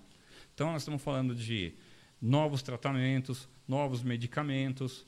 Aí a gente fala de exploração de materiais. Estamos falando de bater, ah, que nem agora, um assunto moderno, um assunto que está bem né, em evidência. Você pega é, carro elétrico. Sim. Então, as baterias elas As vão ter que células, ser né? ca- cada vez melhores, né? Com uma durabilidade maior, com uma potência maior, porque logo, logo os caras vão querer andar, sei lá, 300, 400 por hora com o carro. E se é que já não estão andando, na verdade. Mas você vai precisar de baterias cada vez melhores. Você pode pôr um, um pesquisador lá para estudar isso. E fala assim, ah, uma qualquer empresa vai lá e vai colocar um pesquisador? Não, ela vai ter que fazer uma proposta, o CNPq analisa, vê se tem fundamento, né? Você não vai sair fazendo uma proposta, ah, eu tive uma ideia, vou lá no Sirius. Não, não é assim. Mas tudo Entendi. aquilo que você descobre dentro do Sirius é compartilhado. É isso que, nesse ponto que eu acho muito bacana. Cara, da hora, né, cara? Esse mundo É do com- é compartilhado. compartilhar, né? E- E, Compartilhado. os caras, eles sempre têm uma visão assim, que nem nós estávamos falando, né? De sanar uma dor, né? Uma Uhum. dor da humanidade, que nem você falou, pô, vai ter um- uma contribuição na área da, da saúde, né? Uhum. Quer dizer, a criação de medicamentos que vai tirar a dor de alguém, que vai Uhum. curar a doença de alguém. Exato. É, a possibilidade de você criar novos meios de transporte mais eficientes, sem poluição. Então, lá, da hora, cara. Que projeto E- bacana. E olha que interessante, né? A gente está falando de um projeto que ele vem direcionado para isso. É, eu, eu- não quero ser político nem entrar em política porque isso, né, gera uma discussão que não cabe aqui para gente. Mas eu vou te dar um exemplo. A gente, a tecnologia, no meu entendimento, ela tem que servir à humanidade Positivo. certo? Ela tem que trazer benefícios diretos à humanidade. A gente vê uma propaganda na televisão, por exemplo, falando assim: agro é tech. Tá? Não estou querendo ser político, não estou falando que não quero invadir terra, não é isso, pelo amor de Deus. Mas se agro é tech, agro é pop, agro é tudo, É como que tem 10 milhões de pessoas passando fome nesse país? Não tô, não tô acusando ninguém de nada, entendeu? Mas alguma coisa está errada. É. Se Alguma o- coisa precisa ser melhorada, né? se o Brasil alimenta um terço da humanidade, por que, que tem 10 milhões de pessoas aqui dentro passando fome? Alguma coisa tá ou tá errada, ou tá mal administrada, ou a tecnologia não, ou não é tão tech assim como Ou, ou não é da maneira como estão vendendo. Né? É, ou ali é uma, um marketing. Tá claro. Você entendeu? Então eu acho que ali, né, ali, quando a gente fala dos filhos, a gente está falando de coisas que a gente em pouco tempo é possível, porque nós estamos falando de pesquisa, né? Então pesquisa, você, o cara vai ter uma teoria, ele vai tentar, ele vai pesquisar, não deu certo, volta, faz de novo. Pesquisar não é barato, não é rápido, você entendeu? Então, mas É um risco É um- gigante, né? tem muito De não ter risco resultado. de não ter o resultado, entendeu? Então você vai ter que você tem que pesquisar muito para você conseguir chegar. Mas é claro, lá você tem pessoas extremamente capacitadas para isso, tá Legal, entendeu? E tá. colocam pessoas extremamente capacitadas. De pra isso. altíssimo nível. Quando- se você pegar esses esse vídeo que tem da, que tem no meu esse link na verdade que tem no meu LinkedIn. no meu, no meu LinkedIn são três diretores de lá que falam pô você tem um diretores é, administradores com uma capacidade imensa de administração e com uma capacidade técnica absurda. Eles sabem mais quase que mais de todo mundo ali o que acontece ali dentro. Então você vê como facilita. Na, na indústria normalmente a gente não vê isso. Você vê um administrador que você fala, pô, mas ah, o parafuso lá não monta, o cara não sabe nem do que você está falando. É, existe um desbalanceamento desse Você entendeu? conhecimento, né? Entendeu? Então você ter uma, uma, uma- um conhecimento, o cara ele conhece, é um baita de um administrador e tecnicamente são fantásticos. Entendeu? É um ambiente muito diferente Da daquele, hora. daquele ambiente que a gente está acostumado né, na, na indústria no dia a dia. Legal. E, e- e- e esse projeto, agora já falando de projeto, e o seu projeto? Seu projeto de vida hoje, o que, que você está o que, que você tá projetando aí para sua carreira, que você estava comentando comigo, que você está você tá com uma ideia de, de, de fazer, de colocar É. em prática. E o que, que é isso daí? Eu tenho uma. A gente está com, com um projeto, até um- uma das pessoas que comentou aí, o Cristiano, ele, ele é meu primo e meu amigo também e tudo mais. E a gente está com uma ideia do seguinte. é, a gente vai começar, deve começar a gravar em uma semana ou duas no máximo. Putz, outro podcast, cara. Os Não, caras são não. concorrentes. Pô, Ah, não, não Nossa, tá de brincadeira. Não, é Não, podcast? não é podcast. Ah, então tá bom, beleza. Pode Aí- falar. é aí- que eu ia te cortar aqui, cara. Eu ia falar, ó, não. Ah, beleza. Cancela, cancela Opa, a gente. desculpa. A, a ideia é a gente, a gente vai começar a trabalhar num projeto em que a gente quer trabalhar com o ensino, entendeu? A trazer Educação. educação. A gente vai trabalhar com a metodologia para a tecnologia. Que legal, cara. Caramba. Você imagina o seguinte, você fala assim, pô, mas existe a metodologia da NASA, tem os PMI da vida, os PMBOK, papapá, tem uma série de metodologias, metodologias no mercado. Mas quando a gente fala de desenvolvimento de tecnologia numa startup, tem muita startup hoje, o cara sai da faculdade e a maioria às vezes não quer trabalhar numa empresa. Sucesso para a maioria hoje não é mais trabalhar. que- Num ambiente fabril, É. né? é, tipo assim, receita de sucesso dos anos 90. F- Se forme, né, entre numa grande empresa e permaneça lá até o fim da sua vida e vai crescendo lá dentro. Conversa, conversa com um cara hoje que está saindo de uma faculdade e vê se ele tem esse plano de vida. Ele não tem. Ele, ele fala assim, eu vou montar uma empresa com quatro, cinco pessoas, uma startup, eu já estou com uma ideia nova tal. Só que muitas vezes ele não sabe como transformar aquela ideia em produto. Ele- e é aí que a gente entra. Ele não tem uma estrutura para desenvolver a ideia dele. É isso. Exatamente. E aí, é, aí nesse, nessa deficiência, nessa dor, é que você entra com o seu projeto. Exatamente. Dando uma base, um fundamento para que, independente da ideia do cara, Uhum. seja na área de materiais, humanas, eh, seja lá o que for, ele usando essa metodologia, ele consegue desenvolver o projeto dele. É isso? Exatamente. Ah, legal, Então cara. você, você, eu já tenho, a gente já tem muito material, deve começar a gravar provavelmente em duas semanas, eu acho. E eu acredito que em mais um mês esse material deve estar che- começando a chegar via Instagram, YouTube e tudo mais. Porra, Como se fosse uma assessoria. Isso. Então vai, a gente vai ter aulas gravadas e vai ter a ideia de ter aulas ao vivo também, juntar o pessoal e falar, vamos, vamos discutir um assunto aqui. Para que serve, sei lá, vou te dar um exemplo aqui. Para que serve um demonstrador de conceito?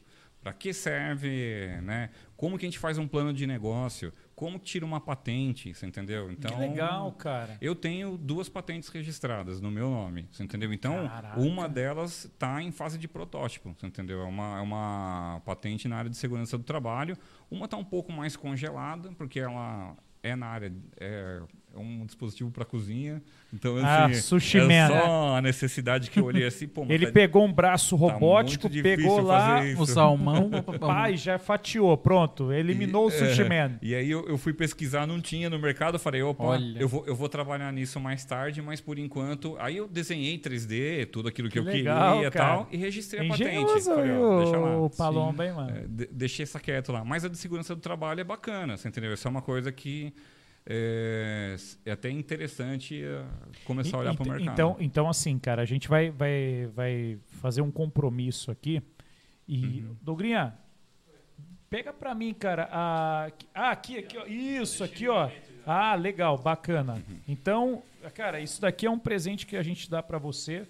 Né, que você vai virar um sócio nosso aqui, cara. Você vai ter uma caneca. bacana, Eu sei que você tava crescendo o olho aqui na minha caneca, aqui, personalizada. Ô, E, e, e aí, cara, o que, que eu queria fechar contigo aqui Quer é que mostrar quando você. Te... É, mano, tem um Ah, nome, é, pensando que é. moleque. Ah.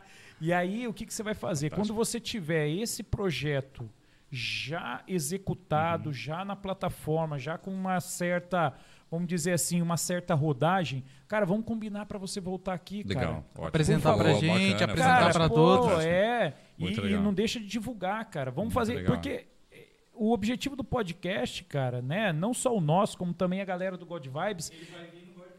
Ah, ele vai? Cara, aí, ó, pronto, Ah, já, já, legal, já tem outro já. Obrigado. Por- Porque obrigado é justamente isso, cara. É a gente compartilhar informações Uhum. e, pô, e se a gente puder também, cara, divulgar isso daí, eu acho que é muito bacana. Porque você pegou uma, uma lacuna, né? Quer dizer, um vazio, principalmente para essa galera das Uhum. startups. Pô, aqui em São José dos Campos, aqui no centro tecnológico, né? Uhum. Tem uma galera aí da empresa, de uma empresa aí não vou falar o nome agora, porque eu vou fazer o convite para eles e Uhum. gostaria muito que eles viessem aqui. Eles trabalham dentro da área da, da inteligência artificial. Eu acho isso também muito bacana, né? Fazer com que a tecnologia trabalhe mais próximo do cérebro humano, ou melhor, do comportamento humano, né? Tendo ah, a capacidade de desenvolver uma solução para determinada situação de forma autônoma. Eu acho que é isso. Se não for também, a galera vai. Eu vou fazer esse convite. Mas aí, cara, fica o convite, bicho. Vem para cá de novo, mostra para nós o seu projeto. É, vamos contar mais um pouquinho da sua trajetória como sushi man. Uhum. Vamos fazer aqui uma, uma chuleta aqui no É, ferro de vamos fazer. passar roupa. Traz aí alguma Vamos coisa. fazer uns lanchão assim. Ah, é, gourmet, negócio Vamos fazer um Top, campeonato top. de videogame. Aí é legal, Aí, hein? ó. Aí eu, Nossa, aí cara. eu gostei. Cara, a única coisa que eu mesmo. sabia jogar era o Tartaruga Ninja. Donkey Kong. Era o Michelangelo, só isso que eu sei. Pô, eu já fui em buffet infantil que eu tava lá jogando videogame, daqui a pouco sai uma criancinha chorando lá. O tio não deixa jogar. Esse bala do tio aqui, cara. Cara, Mas legal, cara. mal Cara, eu agradeço. Cara, sinceramente aí por você ter aceitado o nosso convite. Eu espero que tenha sido bacana a experiência pra você, que pelo menos pra nós aqui, Com Mateuzinho. certeza, com certeza. Legal, né, cara? Nossa, demais, cara. Bacana? Muito legal. Show? Cara, eu agradeço a vocês também. É assim, é muito. ah, quando você me falou da ideia, eu achei fantástico, achei assim sensacional. Né? Se eu puder até indicar outros profissionais aqui para vocês, Cara, tem, por favor, tem cara. muita gente no mercado aí fazendo o que você falou mesmo, aquela ideia que a gente, às às vezes a gente tem, né? Pô, brasileiro, não sei o quê, papapá. Cara, tem brasileiro fazendo coisa fantástica. O problema é que tem muita gente fazendo coisa fantástica lá fora. É. A gente não dá a chance pro cara aqui dentro. Sim.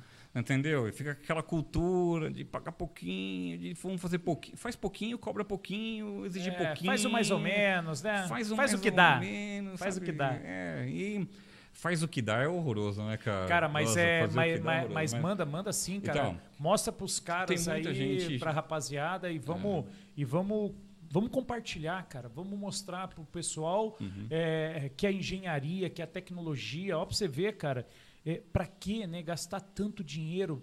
Pô, gente, é um projeto nacional que Uhum. tem a esperança de trazer benefício para a humanidade, cara. Por que não, né, cara? Um Exatamente, avanço exatamente. na não, não é, tecnologia. é, mas não é só pela questão de falar assim, estamos na frente de alguém. Uhum. Não, cara, a gente está aliviando o que hoje é um sofrimento para as pessoas, E, cara. e, e queira ou não, essa conquista que é aqui no Brasil não é só pro Brasil. Com, com Não, certeza, pro mundo a- a, inteiro, a conquista que é. Porque certamente você vai ter pesquisadores do resto do mundo vindo aqui pesquisar. Total. aqui. E Ó, daqui a pouco eles fazendo outro daqui a projeto pouquinho tão bom quanto. Isso. É o benefício É. pra todo mundo. É, exa- Fechou. Exatamente, fantástico, cara. Cara, beleza. Edson, Cara, obrigado, viu? valeu. Obrigado, Obrigado, mesmo, obrigado imenso. É, Segue a gente nas redes sociais. Por favor. É, Edson Palombarini no Instagram. Nós temos o Facebook, o Instagram, o LinkedIn. Todos os nossos são a Workflow Podcast. E queria desejar para vocês um ótimo final de semana. Se cuidem, álcool em gel e máscara. Um bom período aí de carnaval aí, É. com descanso, né? Sem festas clandestinas, né? É, tomem, muito, tomem muito cuidado, gente, ainda mais nessa fase aí de, de vacinação, que logo logo tá chegando para todo mundo. Tá, mas é isso daí. Edson, valeu, obrigado imenso. A galera do God Vibes que tá aí dando um total Valeu. suporte pra gente, muito obrigado. Matheus, mais uma vez, pela aí. parceria, fechou, irmão. Depois nós vamos aí jogar nas redes qual vai ser o nosso próximo convidado com a próxima data e eu tenho certeza que vai ser algo bacana e divertido para todos aí. Beleza? Fechou? Fechou. Valeu, então. Muito obrigado. Boa noite e um bom final de semana. Falou, galera. Valeu, valeu, Edson. Valeu, um abraço. Um abraço valeu. Obrigado.